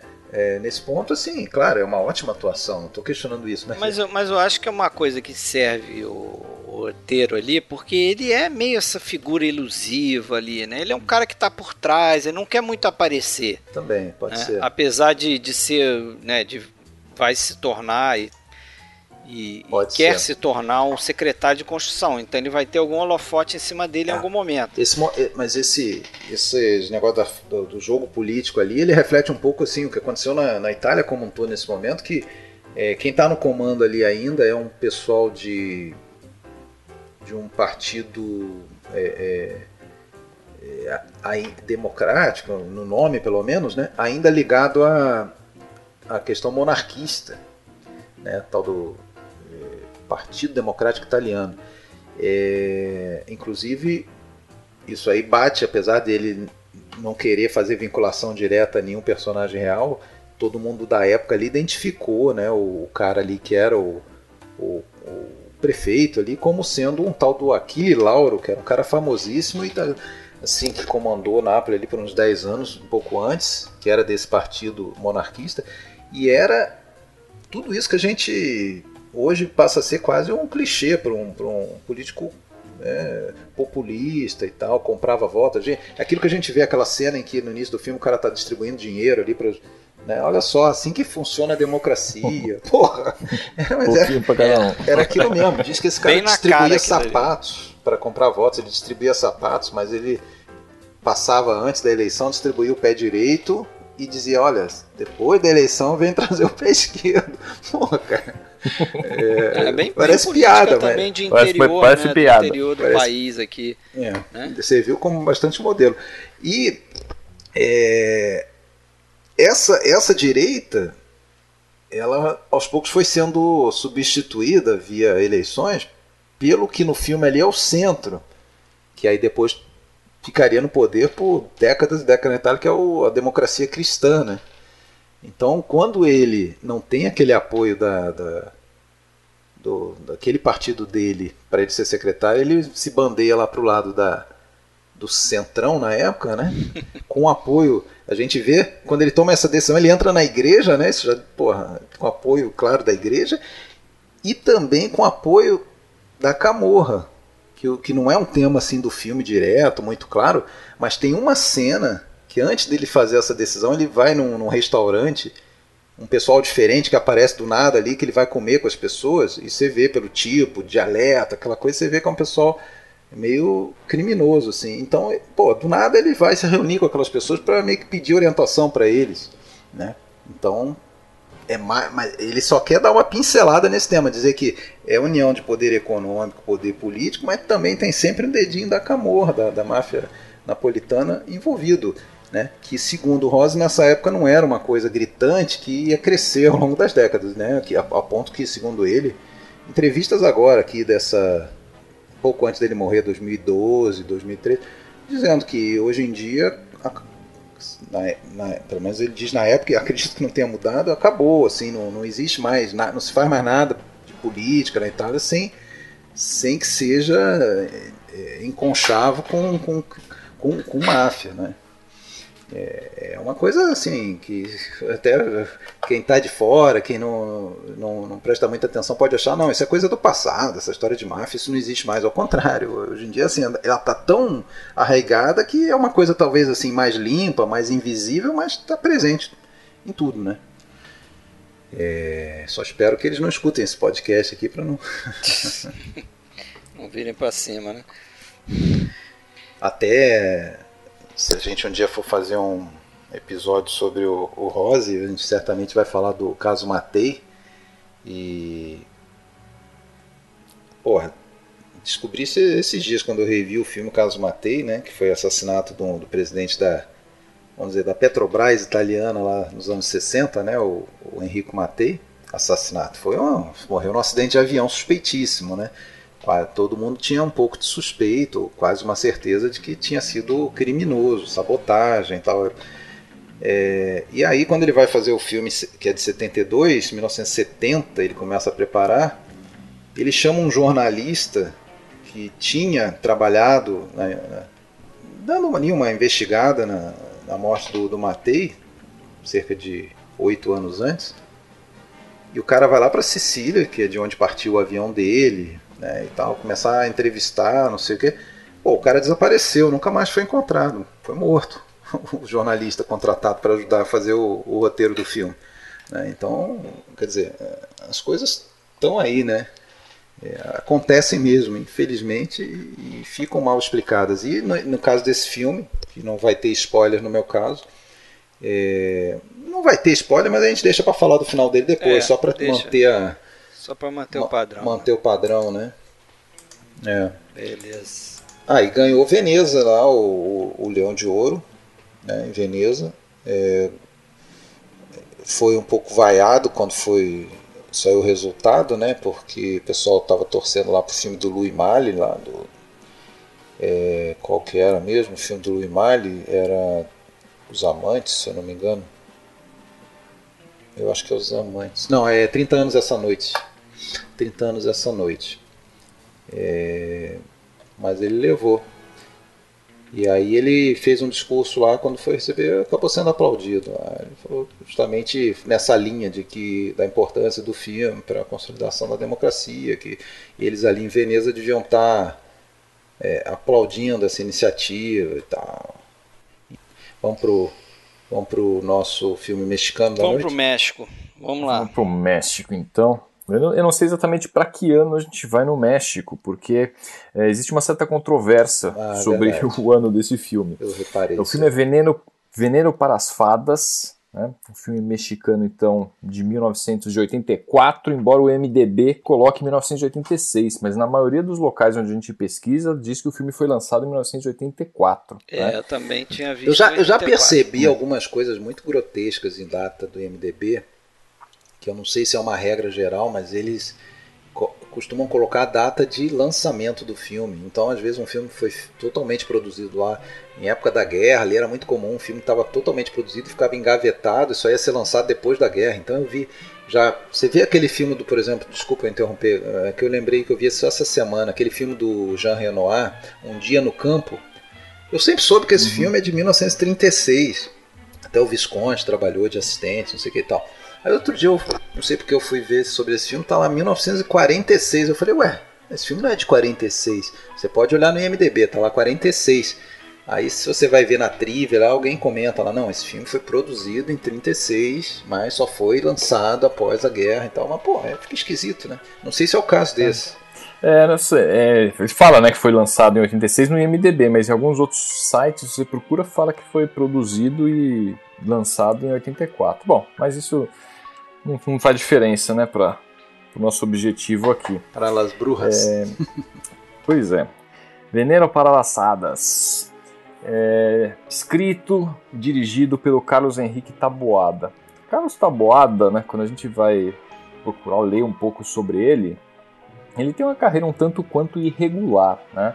Era é, roteirista, diretor, nasceu nos anos 20, final dos anos 20, e começou a escrever no roteiro. Ele era fundamentalmente roteirista, né? E dizem que escrevia roteiro para tudo. Assim, o cara trabalhava com isso. Diz que fez muita porcaria durante a, a carreira dele, escreveu muita coisa ruim. Né? As próprias pessoas que gostam dele, né, escrevem sobre ele, falam que assim, ele faz muito, muito roteiro, adaptação para televisão, ele trabalhava muito com isso, né? É como roteirista mesmo. Aí ele estreou assim, primeiro trabalho para o cinema, ele fez, fez um filme chamado Kid Tabaco, foi em 54, que era sobre boxe, e diz que ele mesmo achou o resultado tão ruim, mas tão ruim, que ele acabou ficando uns 5 anos sem se meter com cinema. Né? Então diz que o negócio não, não era assim, sabe? O cara, ah, talentosíssimo. Não, não, não era essa história. Aí ele fez algumas séries também, algumas séries de filmes, o tal de Chuchu e o Roto, sobre Nostradamus, onde ele, onde tinha trabalho o cara tava lá. É, e o que ele gostava mesmo era terror, né? O gênero que mais atraía era o terror. Pois é, eu, eu, eu, li isso também, que ele seria um dos poucos diretores americanos ali, da época dele, que fez filme de terror porque gostava. Alguns outros fizeram porque foram empurrados comercialmente, mas, mas diga aí. É, então, é, mexicano, você quis dizer, né? Isso, mexicano. É, e aí ele acabou escrevendo alguns, né? Um tal de Orlac, O Inferno de Frankenstein, O Espelho da Bruxa. Então, alguns, alguns filmes que ele, ele escrevia. Em 65 que ele dirige o primeiro filme, que chamava Eu Rodício de Arcádio, né? Para um concurso de cinema experimental, mas também foi mal recebido. E aí, é, fica até uma, uma dúvida né, sobre a qualidade da filmografia dele. Eu não conheço, conheço pouquíssimo assim de, de filmes dele. O único outro que eu já vi, não sei se chegaram a ver, um que chama Até o Vento Tem Medo. Eu vi falar, mas não vi não. Que é um filme, é um filme de 66, que foi até bem recebido, mas se você assiste esse filme. Você chegou a ver, Alexandre, esse filme, não? O, qual? Esse outro? Até o Vento Tem não, Medo? Não, não vi. Não. Até o Vento Tem Medo, assim, ele parece um primo pobre, distante, mas olha, põe distante nisso de Suspiria, tá? Mas assim, bem, bem distante mesmo. É, minha opinião, é um filme fraco também, mas está considerado entre os melhores dele. Então a gente fica meio. Ele é um daqueles da, daquela trilogia que ele. Parece que ele tem, a, tem uma trilogia anterior ali a é, porque eu acho que, que é, é, o primeiro. Esse, eu acho que esse é o primeiro. Esse, Aí depois tem um outro, esse eu não vi ainda, que muitos consideram o melhor, que é de 69, que é livro o livro de pedra, o livro de pedra, que é baseado naquele. Tem algumas referências naquele famoso livro, né? The Turn of the Screw, do Henry James, que foi. Foi, foi adaptado nos Inocentes. Tem essa série recente também aí do. Da, do Netflix, que também é baseado nele, me esqueci agora, a mansão de. A Maldição da Mansão Blay, baseado nisso. Tem um filme novo chamado Os Órfãos. O próprio Os Outros, né, do Amenaba, bebe um pouco nessa fonte. E dizem que é o melhor filme dele. Eu não cheguei a ver esse. A gente vai falar hoje, né, indo direto ao filme, então vamos é, falar sobre o Veneno para as Fadas, que é o filme de 84 ou de 86, e foi o último filme dele, foi o maior sucesso comercial. Né? E por que, que eu acabei escolhendo esse filme para a gente falar um pouquinho sobre ele? Porque é um filme que assim pouca gente já ouviu falar, né? E é daqueles que você assiste e fala, pô, pessoas que gostam de cinema, cinema de terror, suspense, principalmente aqueles suspenses psicológicos, que é um gênero que me atrai muito, é um filme que precisa ser visto. Né? É, eu já disse isso inúmeras vezes, embora goste de filmes de terror, não gosto de terror explícito, com sangue jorrando, isso é uma coisa que me aborrece, me cansa, slasher, não, não gosto desses filmes, já vi vários assim, mas, mas não gosto. E aqueles, é, o chamado terror psicológico, aqueles filmes psicológicos me atraem muito mais, e esse é bem naquele, naquele estilo, né? E nada como você fazer um terror psicológico, algo perturbador, utilizando crianças, né? E esse filme é um filme quase que é um filme infantil sob esse aspecto. Por que, que eu digo isso? Porque, bom, então assim, a trama, qual é a trama? Extremamente simples, né? Isso é uma coisa pela qual o Taboada acabou sendo elogiado, né? Pela forma como os melhores filmes dele acabam assustando com recursos simples, muito simples. E nesse filme aqui conta a história de duas meninas, né? Colegas de classe, de uns 10 anos de idade. Origem totalmente diversa, Di né? Diversa, né? É, é, uma delas é órfã, né? Ela vive ali com a, com a avó e uma, uma babá, né? A Verônica. E a outra, que é a Flávia, ela tá chegando na escola, é uma aluna nova na escola, não conhece ninguém, e conhece essa menina, que é, que é a Verônica, que é, depois de ouvir umas histórias lá que a, que a babá conta sobre bruxas, ela fica fascinada por, por essa história de bruxas e acaba convencendo a Flávia de que ela na realidade não é uma menina, ela é uma bruxa disfarçada.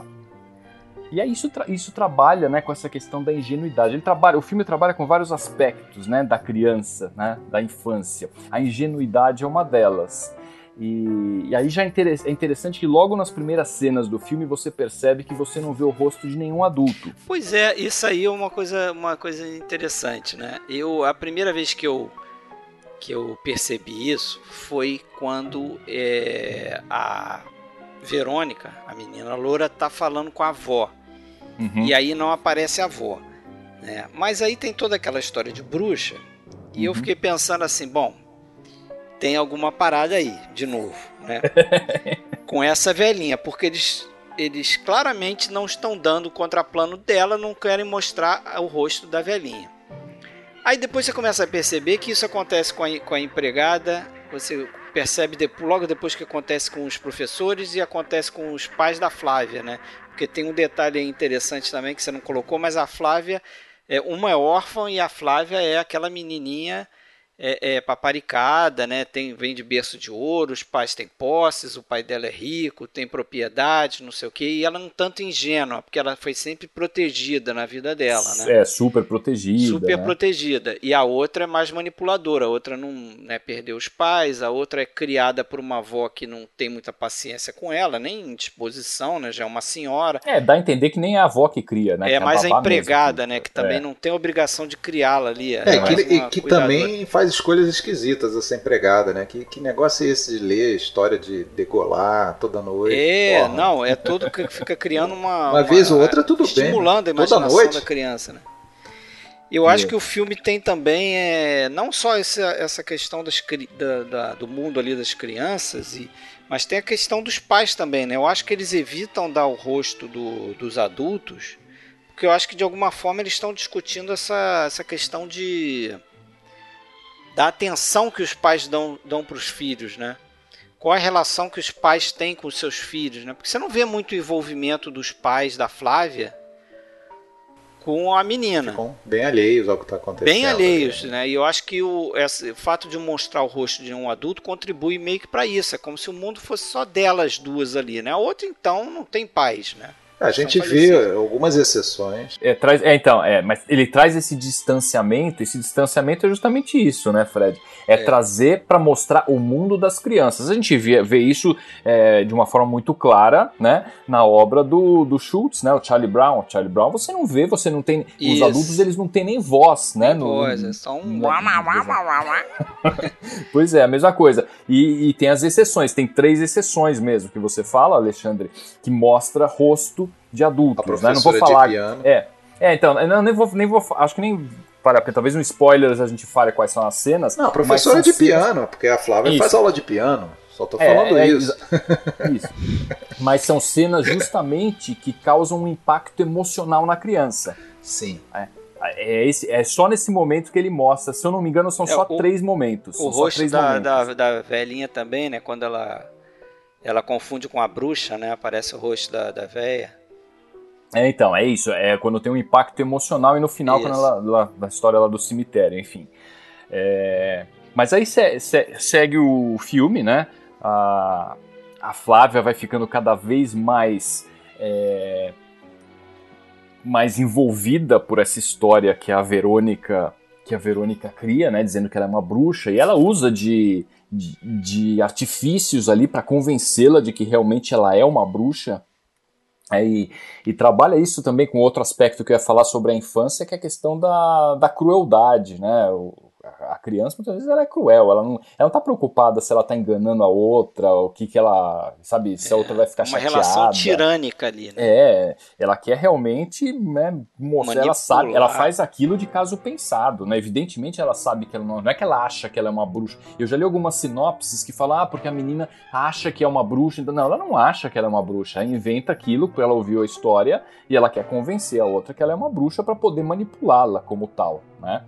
E eu, eu embora tenha um discurso às vezes meio é, falado, meio declamado, né? Que vocês sabem que é uma Sim. coisa que também me irrita um pouco no filme. Eu acho que o que, é, o que suplanta isso. Pois é, eu fiquei é, pensando elas nisso. São, é, elas são extremamente é, expressivas, as duas, né? As duas meninas, inclusive parece que elas eram amigas quando faz, foram fazer o teste. A Ana Patrícia Rojo, que faz a Verônica, que foi primeiro quem, quem foi contratada, e depois parece que ela meio que sugeriu, chamou a outra que era amiga dela, tal, que é a Elsa é, Maria Gutierrez, que faz a Flávia, e acabou sendo contratada também. Então elas já se conheciam, tinha uma certa química já entre elas. E eu acho que funciona muito bem. O filme funciona muito por causa dela. Se fossem talvez uma, algumas crianças com atuações pífias, ah, não, não teria um, certo. não teria o impacto que acaba Porque tendo. Porque é muito né? elas duas. Né? O filme é muito em cima delas duas, né? não ia pois é, funcionar. É, praticamente é só isso, né? É só isso, as, as duas ali, assim, tá em cenas assim que elas elas, aquela que elas vão lá para fazer aquele plano né, em relação à, professora de piano, que elas sentam ali, acende a vela, aquilo, é. você vê aquilo e fala, meu Deus do céu, né? Convence, Agora, convence. O, o, filme, quando começa, eu até achei que tinha posto o Blu-ray de, de, algum diálogo italiano ali, quando pinga aquele sangue, aquela coisa gráfica, é, exagerada. pois é. Aquele sangue que você sabe claramente que é uma tinta é, guache vermelho. Yeah. E, e, feliz, e, feliz, e, e, aquilo te engana, né? Aquela abertura te engana, né? Porque você acha que está entrando naquele filme de terror. Eu nem sei muito bem como classificar esse filme. É, você acha que vai ficar tudo no imaginário, no sonho dela, na imaginação da é, criança. sei lá, eu diria, eu diria que ele é mais, sei lá, um thriller psicológico. É, não, é eu acho que é mais nessa linha, né? Porque só tem conversa de terror. Só conversa, só conversa. A gente vai falar né, na parte lá de spoilers, é, como que o filme caminha, né? É, parece que sai um final, pouquinho da conversa. que, que, que, eu acho muito interessante. Mas, mas contem aí, o que, que vocês acharam do, do filme no geral? É, eu, eu, eu gostei, eu até vou mencionar porque eu acho que você ouviu falar desse filme a partir deste que vos fala, certo? Não, eu tinha visto esse filme, eu acho que em algum canal há muito tempo eu tinha visto esse, um, um trecho ah, desse tá. filme, um pedaço desse filme. Então eu fiz Depois, confusão, porque tanto, quem me indicou é. foi o Marcelo Cordeiro, né, um dos nossos ouvintes, me indicou esse filme. E eu acho que na época falei para vocês, mas também não tinha visto. Aí logo depois você veio com essa indicação quando a gente perguntou sobre que filme você traria pro Dicas Triplas. Então eu fiquei achando que você foi nessa, nessa linha aí de, de indicações. Mas é, né, beleza. Né, eu acabei indo atrás desse esse, esse, filme, você sabe onde que eu fui buscar esse filme? Né? Sim. Mas, enfim, e aí é, acabei assistindo e falei, poxa, esse é um filme que eu que se enquadra muito né, nesses episódios de dicas triplas, Sim, porque ele não é um filme super conhecido e, e, e, é muito bacana de conhecer, principalmente quem curte esse, esse tipo de filme, né, na linha do Nos Inocentes, por exemplo. E, é, é enfim, é isso que eu ia falar, né? é um filme que, assim, é, dentro desse, desse gênero é, é, o, é o que eu geralmente tendo a gostar mais, né? Que é esse terror é, psicológico e muito realista, né? Quer dizer, é, é você também. não está falando de monstros, você não está falando de assombrações, você não tá, você tá com o pé sempre na realidade ali, né?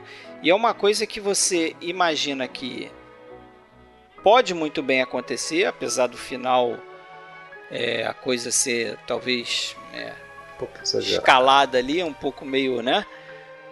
Mas é algo totalmente dentro da realidade também. O que, o que pode acontecer. Isso, isso te causa estranheza e causa, causa medo. Só o fato disso ser assim. É, é, é, é, é o, te, o tema acaba sendo perturbador, né? Sim, exatamente. Aquela, Perturbador aquele... é a palavra. Poxa, você espera duas meninas de 10 anos ali que brinquem de boneca, brinquem juntos tal, e olha é. o tipo de coisas que elas conversam. Verdade. Não, e, e, e, a, e a, coisa é. Bom, deixa pra falar no final. Vai eu lá. gostei, Sérgio, eu gostei do filme. Eu nunca tinha ouvido falar dele, o que não é também um grande problema né, nesse caso, porque eu realmente não fico forçando muito no filme de terror. Gênero. É, nunca tinha ouvido falar Mexicano do diretor também. Nunca tinha ouvido falar do diretor. Mas, porra. É, o tipo de diretor que a gente vai procurar bastante. alguma. É, eu, é. eu, achei que é um filme realmente, como você falou, né, uma, uma, uma, uma história simples, né?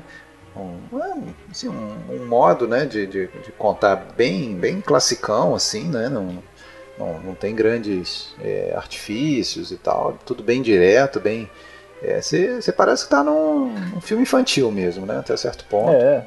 É... Se, se, se, ele fosse um livro, ele não seria um livro, ele seria um conto, né? É, e para mim também, exatamente. E para mim também, eu sempre, em termos de terror, eu vou preferir esse tipo de filme, né? Um terror psicológico, uma coisa, coisas muito mais sugeridas. Agora, é, é, é, é marcante é, o, o, o fato desse filme, que seja de 84, seja de 86, pô, mas é um filme que vem à tona na década do slasher, na década do, né?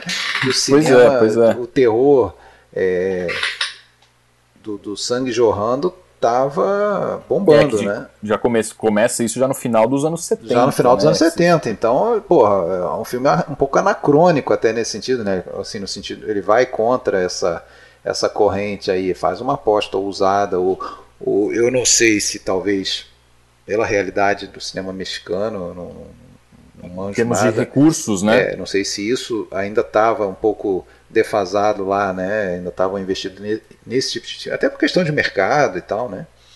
Porque realmente eu não acredito que esses filmes tivessem muita penetração fora do, do, do México na época. Não, não, sei, acredito que não, né? Ou, ou, você acha que sim? Esse filme chegou no Brasil? Chegava, chegava no Brasil esses filmes? Nos anos 80? Ah, eu acho eu acho pouco, é. pouco provável. Né? Pelo, que, pelo que eu li, assim, a partir aí já do, de 70, 75, né? tem um outro filme dele chamado Mas Negro que la Noche, é a partir daí com, com influência inclusive de Edgar Allan Poe, é, parece que ele já era meio cultuado assim na Europa, Estados Unidos, então tinha o seu nicho, as pessoas assim gostavam ah, os filmes do Taboada tal, mas era assim, é nicho mesmo, né? Porque seguramente a, imensa maioria não ouve falar Taboada, um dos grandes diretores de, de terror do cinema mexicano. A gente não ouve isso, né? É. é porque, assim, a gente acaba conhecendo um filme, né? Como a gente está discutindo esse, e depois a gente vai, poxa, quem é esse cara? A gente acaba é, a gente tendo acaba esse, essa curiosidade, né? De atrás, deixa eu ver outros filmes, né? Que ele, que ele fez. E foi nessa que eu acabei vendo esse Até o Vento Tem Medo e falei, ó, se eu tivesse visto só o primeiro, talvez eu não tivesse visto o segundo, entendeu? Então, é, eu acho que tem alguns outros aí que vale a pena a gente ir atrás, né, e procurar. O único Taboada tenho... que eu conheço é um colega de faculdade, Gilberto Taboada. Me lembrei imediatamente dele ao ver o nome do diretor desse filme. É. Mas acho que é isso. Aí no a gente entra na segunda parte depois para comentar alguns elementos aí do desfecho, né, da parte é. final, que eu acho que é bem interessante também. Você vai contar onde pra, que estão as paradas. Quais são é, as paradas? Estão as paradas aí, um spoiler, spoiler só de paradas ali. É, e só para só uma curiosidade que eu percebi, assim que li o nome, esse filme tem uma diretora de fotografia, né? Que é algo que a gente não costuma ver. Estranhamente, é, não tem muitas diretoras de fotografia. Uma, uma moça chamada Lupe Garcia, Guadalupe Garcia. Então eu, eu conheço pouco. E as atrizes, parece que a, a Verônica seguiu carreira, atriz, está aí até hoje, e a outra só fez isso, né? Nunca mais voltou para para frente de uma telas, câmera. Né? É. é. Foi presa, né? ah, mas pois isso é muito é, comum, né, com crianças, nos... né, que trabalham em filmes, fazem um... É, nem sempre seguem, né, também. Mas vamos, vamos entrar então nos spoilers aí, já que a gente está querendo dar os spoilers. Vamos, vamos lá. Ei, Fred, esse podcast pode conter spoiler. Então, spoilers de Anatomia de um Crime. Não tem também muito spoiler, né? Apenas a resolução do caso, que é parecida com o que aconteceu na, na vida real, né? Ele é inocentado no filme. Aquela história do impulso irresistível cola, cola né?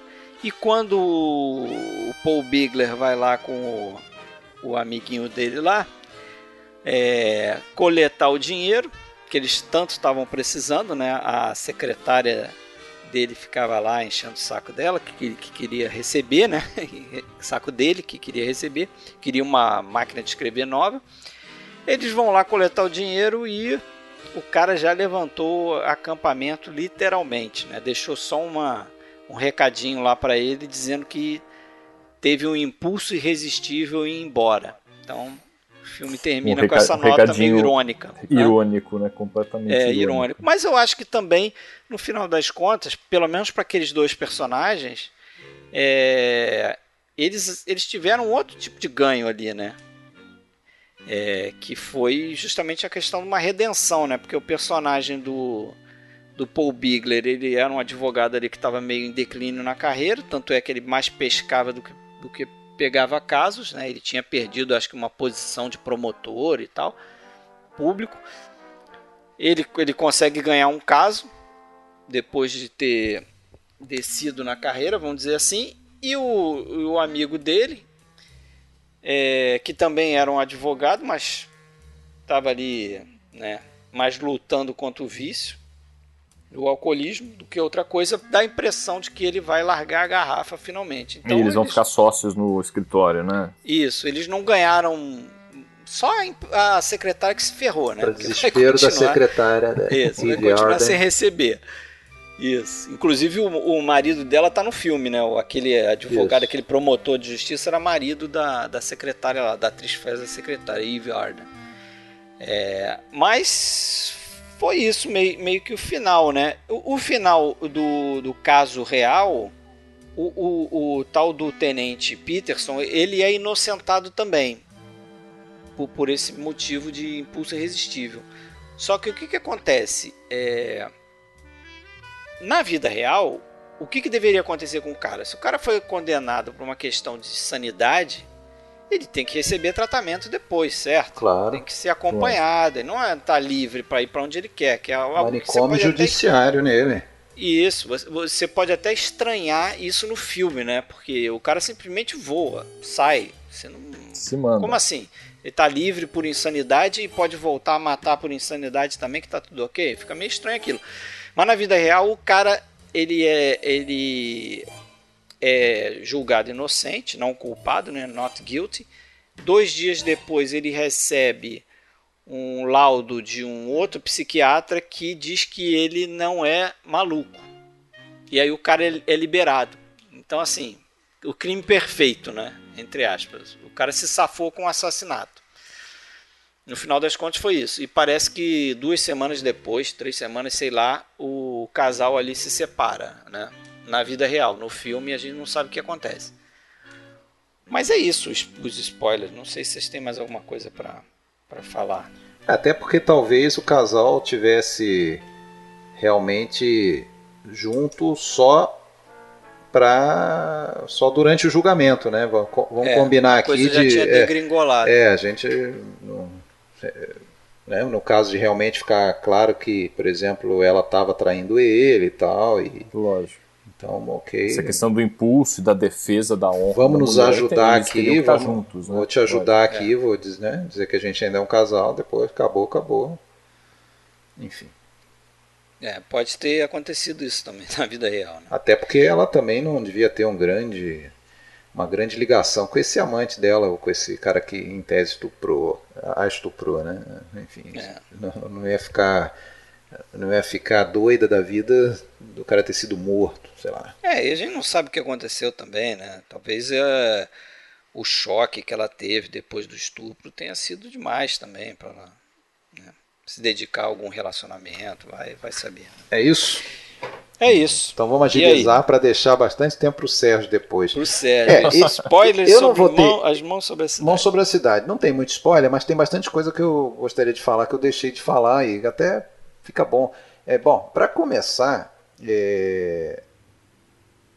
tem que só citar aqui uma equipe ali que técnica desse filme que é importante, trabalhou muito com com Rose, principalmente no início, dos primeiros filmes dele que eu acho que são alguns dos melhores mesmo, que é o Gianni Di Venanzo, né? Porra, um baita diretor de, de fotografia. Né? O cara fez aí Oito e Meio e outras obras com outros cineastas. E que infelizmente faleceu cedo, acho que de hepatite, com 40 e poucos anos. Então ele fez, acho que cinco filmes do Rosa. Esse, depois faria mais um, aquele do, das touradas lá, o momento da. Bandido Giuliani também. Bandido Giuliani. Tem o, o, o montador aí também, renomado, montador do Leopardo, montador de filmes Mário Serandrei, né? E um compositor que vai fazer quase toda a carreira dele, que é o Piero Piccioni, né? Quando a gente fala de compositor de cinema italiano, todo mundo fala sempre muito do Morricone, merecidamente, mas tem outros grandes nomes aí, Nino Rota e tal. E esse Piccioni, cara, quanto mais filme eu vejo, mais, mais eu, eu gosto da, da, das contribuições dele para diversos cineastas e com Rosa é praticamente a carreira inteira. Né? E tem E é interessante que tem uns toques de jazz aí nessa trilha também, né? Em algumas, em alguma, em algumas faixas ali. O, o Fred vai caprichar na edição do episódio, capaz de colocar alguma para nós aí. Agora, o que eu não falei que eu acho que tem que falar, poderia falar de também aí do, do, do, Salvo Randone, né? Porque o filme quase todos os atores são amadores, né?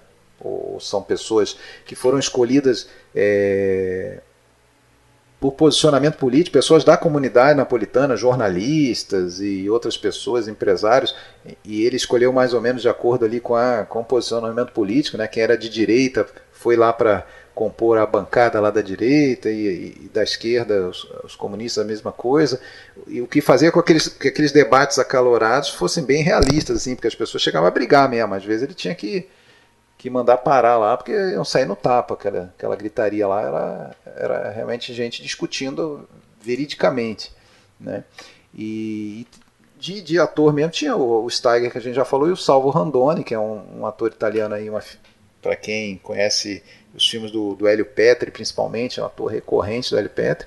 E, e, ele faz um papel que a gente não falou muito, mas, porra, é fundamental, né, cara? Porque ele talvez seja o cara mais vilão do filme, assim, porque é, um, é aquele cara que, que é, é corrupto, é, que vai garantir que as coisas não mudem, que vai continuar tudo do mesmo jeito que sempre foi, mas ele parece um bonzinho, ele não se exalta, ele tem a fala mansa, ele não é como aqueles outros ali que você vê claramente que está tá escrito que o cara é um, é um, é um sacana, né? Esse é aquele, né, que parece bonzinho, mas é um é o, é o lobo em pele de cordeiro, né? E para fechar, eu acho que a gente não pode deixar pra de falar. Fechar, vai falar do final do filme. Não. Antes, a gente deixou de falar da cena é, que o Sérgio queria muito falar dela também. Ah, verdade. a cena do, do, do, do desabamento. Do desabamento. Né? A cena do desabamento. Por quê? Como que filmou aquilo? Aquilo chama atenção, né? Porque, para começar, foi uma cena. Chama na... atenção pelo, pela época em que o filme foi feito. Né? Exatamente. Né? Esse é o problema do cinema de hoje em dia. Hoje em dia ninguém nem prestaria atenção. A hora que você mandou é. aquele trailer do filme que eu vi aquilo lá, eu falei, é. caramba, o que, que é isso? Você não Como tem ali, evidentemente? CGI, você não tem uso de maquete, você não tem uso de... Aquilo ali foi filmado à vera, foi um prédio caindo. É, naturalmente filmado em uma única tomada, né? não reconstruíram um prédio para demolir de novo. Só que para isso ele usou sete câmeras, e também foi. Aquilo ali é o seguinte: estava tendo uma construção efetivamente naquele local de um novo prédio. E aquele prédio ali do, que, que desaba, ele estava já programado para ser demolido. Ok. Então foi feita uma, toda uma estrutura por dentro dele, um mecanismo para fazer com que a, o prédio fosse sendo implodido em etapas. Ele não ia cair tudo de uma vez, ele ia caindo aos poucos. Caiu uma parede, caía outra, caiu um andar. Caía... Então ele ia caindo aos poucos e com isso se conseguiria pegar o prédio todo caindo. E depois na edição você fazia parecer que era uma coisa meio rápida, né? É... Só que mesmo assim, mesmo com essas explicações, eu ainda fico um pouco atônito. Se você olha, tem gente embaixo. Isso, é, e tem é, gente é na ponto. varanda do prédio do lado. Eu acho que criança, se você reparar, der um, der um pause, tem criança é, na varanda, na é, varanda que, do prédio ao lado. Porra. O que me é, pois é, o que me assustou não é um prédio caindo, um prédio caindo, uma implosão, qualquer coisa assim. Isso pode ser filmado, tem pessoas muito próximas ali com aquele prédio despencando. Isso me chamou muita atenção nessa cena. É muito impactante isso, muito impactante. Eu imagino que eles tenham tomado. Feita Vera, cara, é raiz. Pô, eles devem ter tomado é, medidas de segurança, de distanciamento. É, repente, o, o Rose algum... disse que a única coisa que foi feita, além desse mecanismo para fazer a coisa ser em etapas aos poucos, não é que foi em etapas assim, um dia cada caiu o prédio, mas ele não caiu tudo de uma vez. Ele caía, caiu outro, caiu outro. É, é, ele, ele fala numa entrevista, usaram materiais cinematográficos. Então, o que eu imagino é o seguinte: quando cai lá um bloco no meio da calçada com pessoa do lado, de repente aquele ali não era concreto. De repente era uma outra coisa, não sei, que aí naquela. É, mas, na, mas, na, tomada panorâmica você vê o prédio na panorâmica, sim. ali perto, né? É, é impressionante. Olha. Sim. Mas é isso. É. Agora, o final do filme volta uma o final panorâmica. Do filme acaba em pizza, né? Exatamente, volta uma panorâmica igual a do início, praticamente, né? E, e justamente com essa finalidade de mostrar o seguinte: estão fechando agora o, a, a, página do livro que nós abrimos lá, estão fechando, vai acabar tudo igual, pronto para outra. por cento de Pron faturamento ali. Pronto para outra. E o ciclo continua, e nada muda, e nada resolve. O filme termina num lugar onde ele começa, né? Exatamente. É, o Rose chegou a ser acusado por causa de uma cena, de ser, ser processado, ser, como é que fala, indiciado, porque tem uma cena em que tem a as pessoas desalojadas e tal, elas estão fazendo um protesto e chega lá uma. A polícia. Tem até um policial meio bom. Não vou dizer bonzinho, mas ele fala assim: eu me recuso a, a usar violência contra essas pessoas, não sei o que e tal. Aí chega um. Tipo um. como se fosse um batalhão de choque, assim, e, e aí já, já chegam com uma prepotência ali, uma coisa, e os caras foram em cima do Rosa, falar que ele estava denegrindo a polícia e tal. E aí daqui a pouco não deu em nada, mas ele se incomodou, né? Natural, né? O cara que faz filmes assim, querendo botar dedo na ferida, né? É, até não sei como é que não foi morto, né? Do jeito que, que funcionam as coisas por lá, né? Ainda bem que não. Vamos seguir então, vamos para os venenos aí. Vamos para as e o, fadas. E o veneno, hein? Bom. Aí no final do filme é aquilo, né? Pode ah. contar, agora pode contar. Quem está escutando aqui é que já viu o filme. Que já viu ou não se interessa por spoiler. A Flávia vai viajar né, para uma propriedade rural ali dos pais. E a, se a Verônica a convence que ela devia convidá-la para ir também. Né? Já convence começa... é, é já... bondade sua. Já... Né? Já. Ah, cara, não, isso aí até você não comentou muito, desculpa também te interromper, Sérgio, mas porra, é, coisa para mim que mais chama atenção é essa esse domínio que ela exerce mesmo, né? A personalidade essa dela. tirania. Essa tirania em tudo, é. né? Ela convence ela da boneca preferida, ela convence ela da caneta, é, caneta que ela gostava. É, é não, e, e assim, e, e, aquela mal, a crueldade, né? Porque a hora que ela fala que ela. Ela teve ideia de falar que era uma bruxa, né? É, a gente deixa isso pro spoiler, embora não seja no final do filme, mas é importante no contexto, até para não estragar a cena. Mas quando a Flávia pergunta se ela, com quem que ela morava, ela já pensa e fala só com a minha babá. Porque ela sabe que é, tem uma velhinha lá em cima. Uma velhinha. Aquela cena é formidável. A hora que ela sobe e fala: Vem aqui, vem aqui. Ela sobe e se esconde no quarto da, da, da avó, que é aquela velhinha que tá lá. Pô, a hora que a, Flá, a Flávia entra lá, vê uma velha sentada, fala, pronto, é a bruxa, ela se transformou realmente numa bruxa. Então, assim, é, é, é cruel, é, é é, é maquiavélica. A menina é maquiavélica. E aí ela convenceu, já que ela era uma bruxa. E aí depois, né, a história da, da professora de piano, que a Flávia não gostava de tocar piano, não gostava, elas vão fazer um trabalho, né, uma bruxaria, então uma sessão de bruxaria, ela, e ela acende vela, começa, satanás, satanás, começa, né, cortam o dedo, fazem um pacto de sangue ali, e com uma ironia do destino, realmente a professora de piano morre né? Que é a outra cena. Então a cena que a gente falou da, da, dos rostos, né? Dos adultos. Então tem o rosto da, da velha, né? Da avó da, da Verônica, que ela vê como se fosse uma bruxa. E aí tem o rosto da professora morta caída no chão, né? Porque ela mor morre enquanto estava lá na aula. E ela fala, pronto, foi o nosso trabalho que fez ela morrer. Então ela tem certeza absoluta de que realmente a Verônica é uma bruxa. Né? E se sente culpada. A partir daquele momento ela se sente culpada com isso.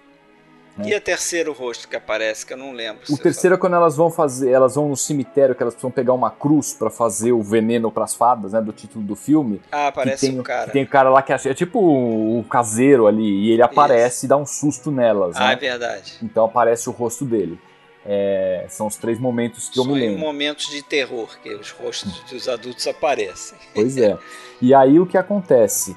E aí a, a Verônica a convence a realmente a fazer um, um, um veneno para as fadas, né? Que seria uma, uma poção é, clássica aí de, de bruxas para matar fadas. eles precisam de alguns ingredientes, então lá no meio da fazenda, elas estarem brincando, elas ficam recolhendo, né? Colhendo os ingredientes para fazer esse veneno. Né? E aí entra o outro aspecto, né? Da, da infância, né? Da, que eu, que eu comentando na, na primeira parte, que é a questão da, da vingança. Né? Porque na realidade o que a Flávia faz no final? Ela se vinga depois do episódio cachorro, né? No qual a Verônica a convence a dar o cachorrinho de estimação para ela, ela falou: Quer saber? Eu vou me livrar dessa bruxa, porque na realidade, e o que acontece é o seguinte, ela não mata uma menina para se vingar da amiga, ela resolve que ela vai matar uma bruxa, porque ela sabia, o pai dela tinha comentado Isso, que as é isso pessoas, que eu ia isso, falar, né? que, que os bruxos eram queimados porque as Isso que eu ia pessoas falar. Isso. A imaginação das crianças são estimuladas pela atuação dos adultos, né? Tanto a empregada que, que inventa essa história da- do veneno, Isso. como é o pai dela que dá essa noção que as bruxas morrem na fogueira, né? Isso. E aí o final aquele final, né, dramático da, da menina brincando lá de fazer uma bruxa. Eu gosto daquela cena que da sombra, né? Acho bem bacana aquela sombra que, que a Flávia olha de baixo, assim, enquanto ela tá na parte de cima ali do estábulo e vê, a, vê uma É. bruxa, a, sombra, né, de uma bruxa no caldeirão. Eu acho bem bacana aquela cena. E, e ela resolve pôr fogo ali não pra matar a Verônica, mas pra matar aquela bruxa que tava a- a- causando tanto mal a ela, né? Roubando o cachorro, É, a mas- boneca e tudo. Ela resolve acabar com você, aquela bruxa. você não ficou um pouco é, balançado também no, no- o quanto tem de maldade, o quanto tem de inocência ali também na- nessa ação da Flávia? Porque tem um momento ali que a Verônica começa a falar, a, a espernear lá, pedir ajuda, né? Socorro. E me ajuda, Flávia, não sei o quê. E aí o plano seguinte é o rosto da Flávia meio que dando uma risadinha assim. É, mas assim, ela tá.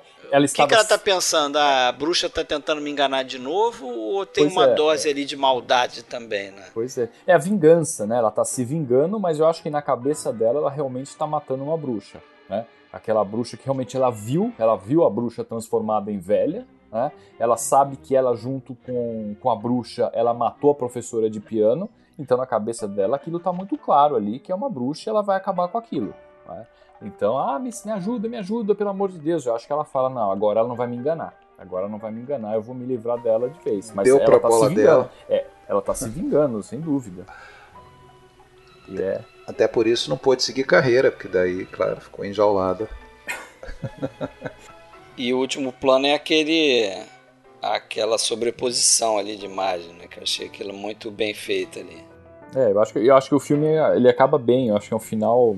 Né, Vai ter um episódio sobre os filmes do Tabuada. tabuada, filmografia do Tabuada, podemos ir atrás, podemos ir atrás. Tem um tal de Guerra, é Guerra Santa, eu anot- tinha anotado, tem um filme bem falado dele, não é Guerra Santa, é Terra Santa. Santa. Terra Santa, é um filme de 79 dele, que eu vi bem, bem Terra citado Santa também. tem esse, eu acho que o que vale a pena ir atrás seria esse El Libro de Piedra, que é o que, que parece que é- foi super bem recebido pela crítica, né?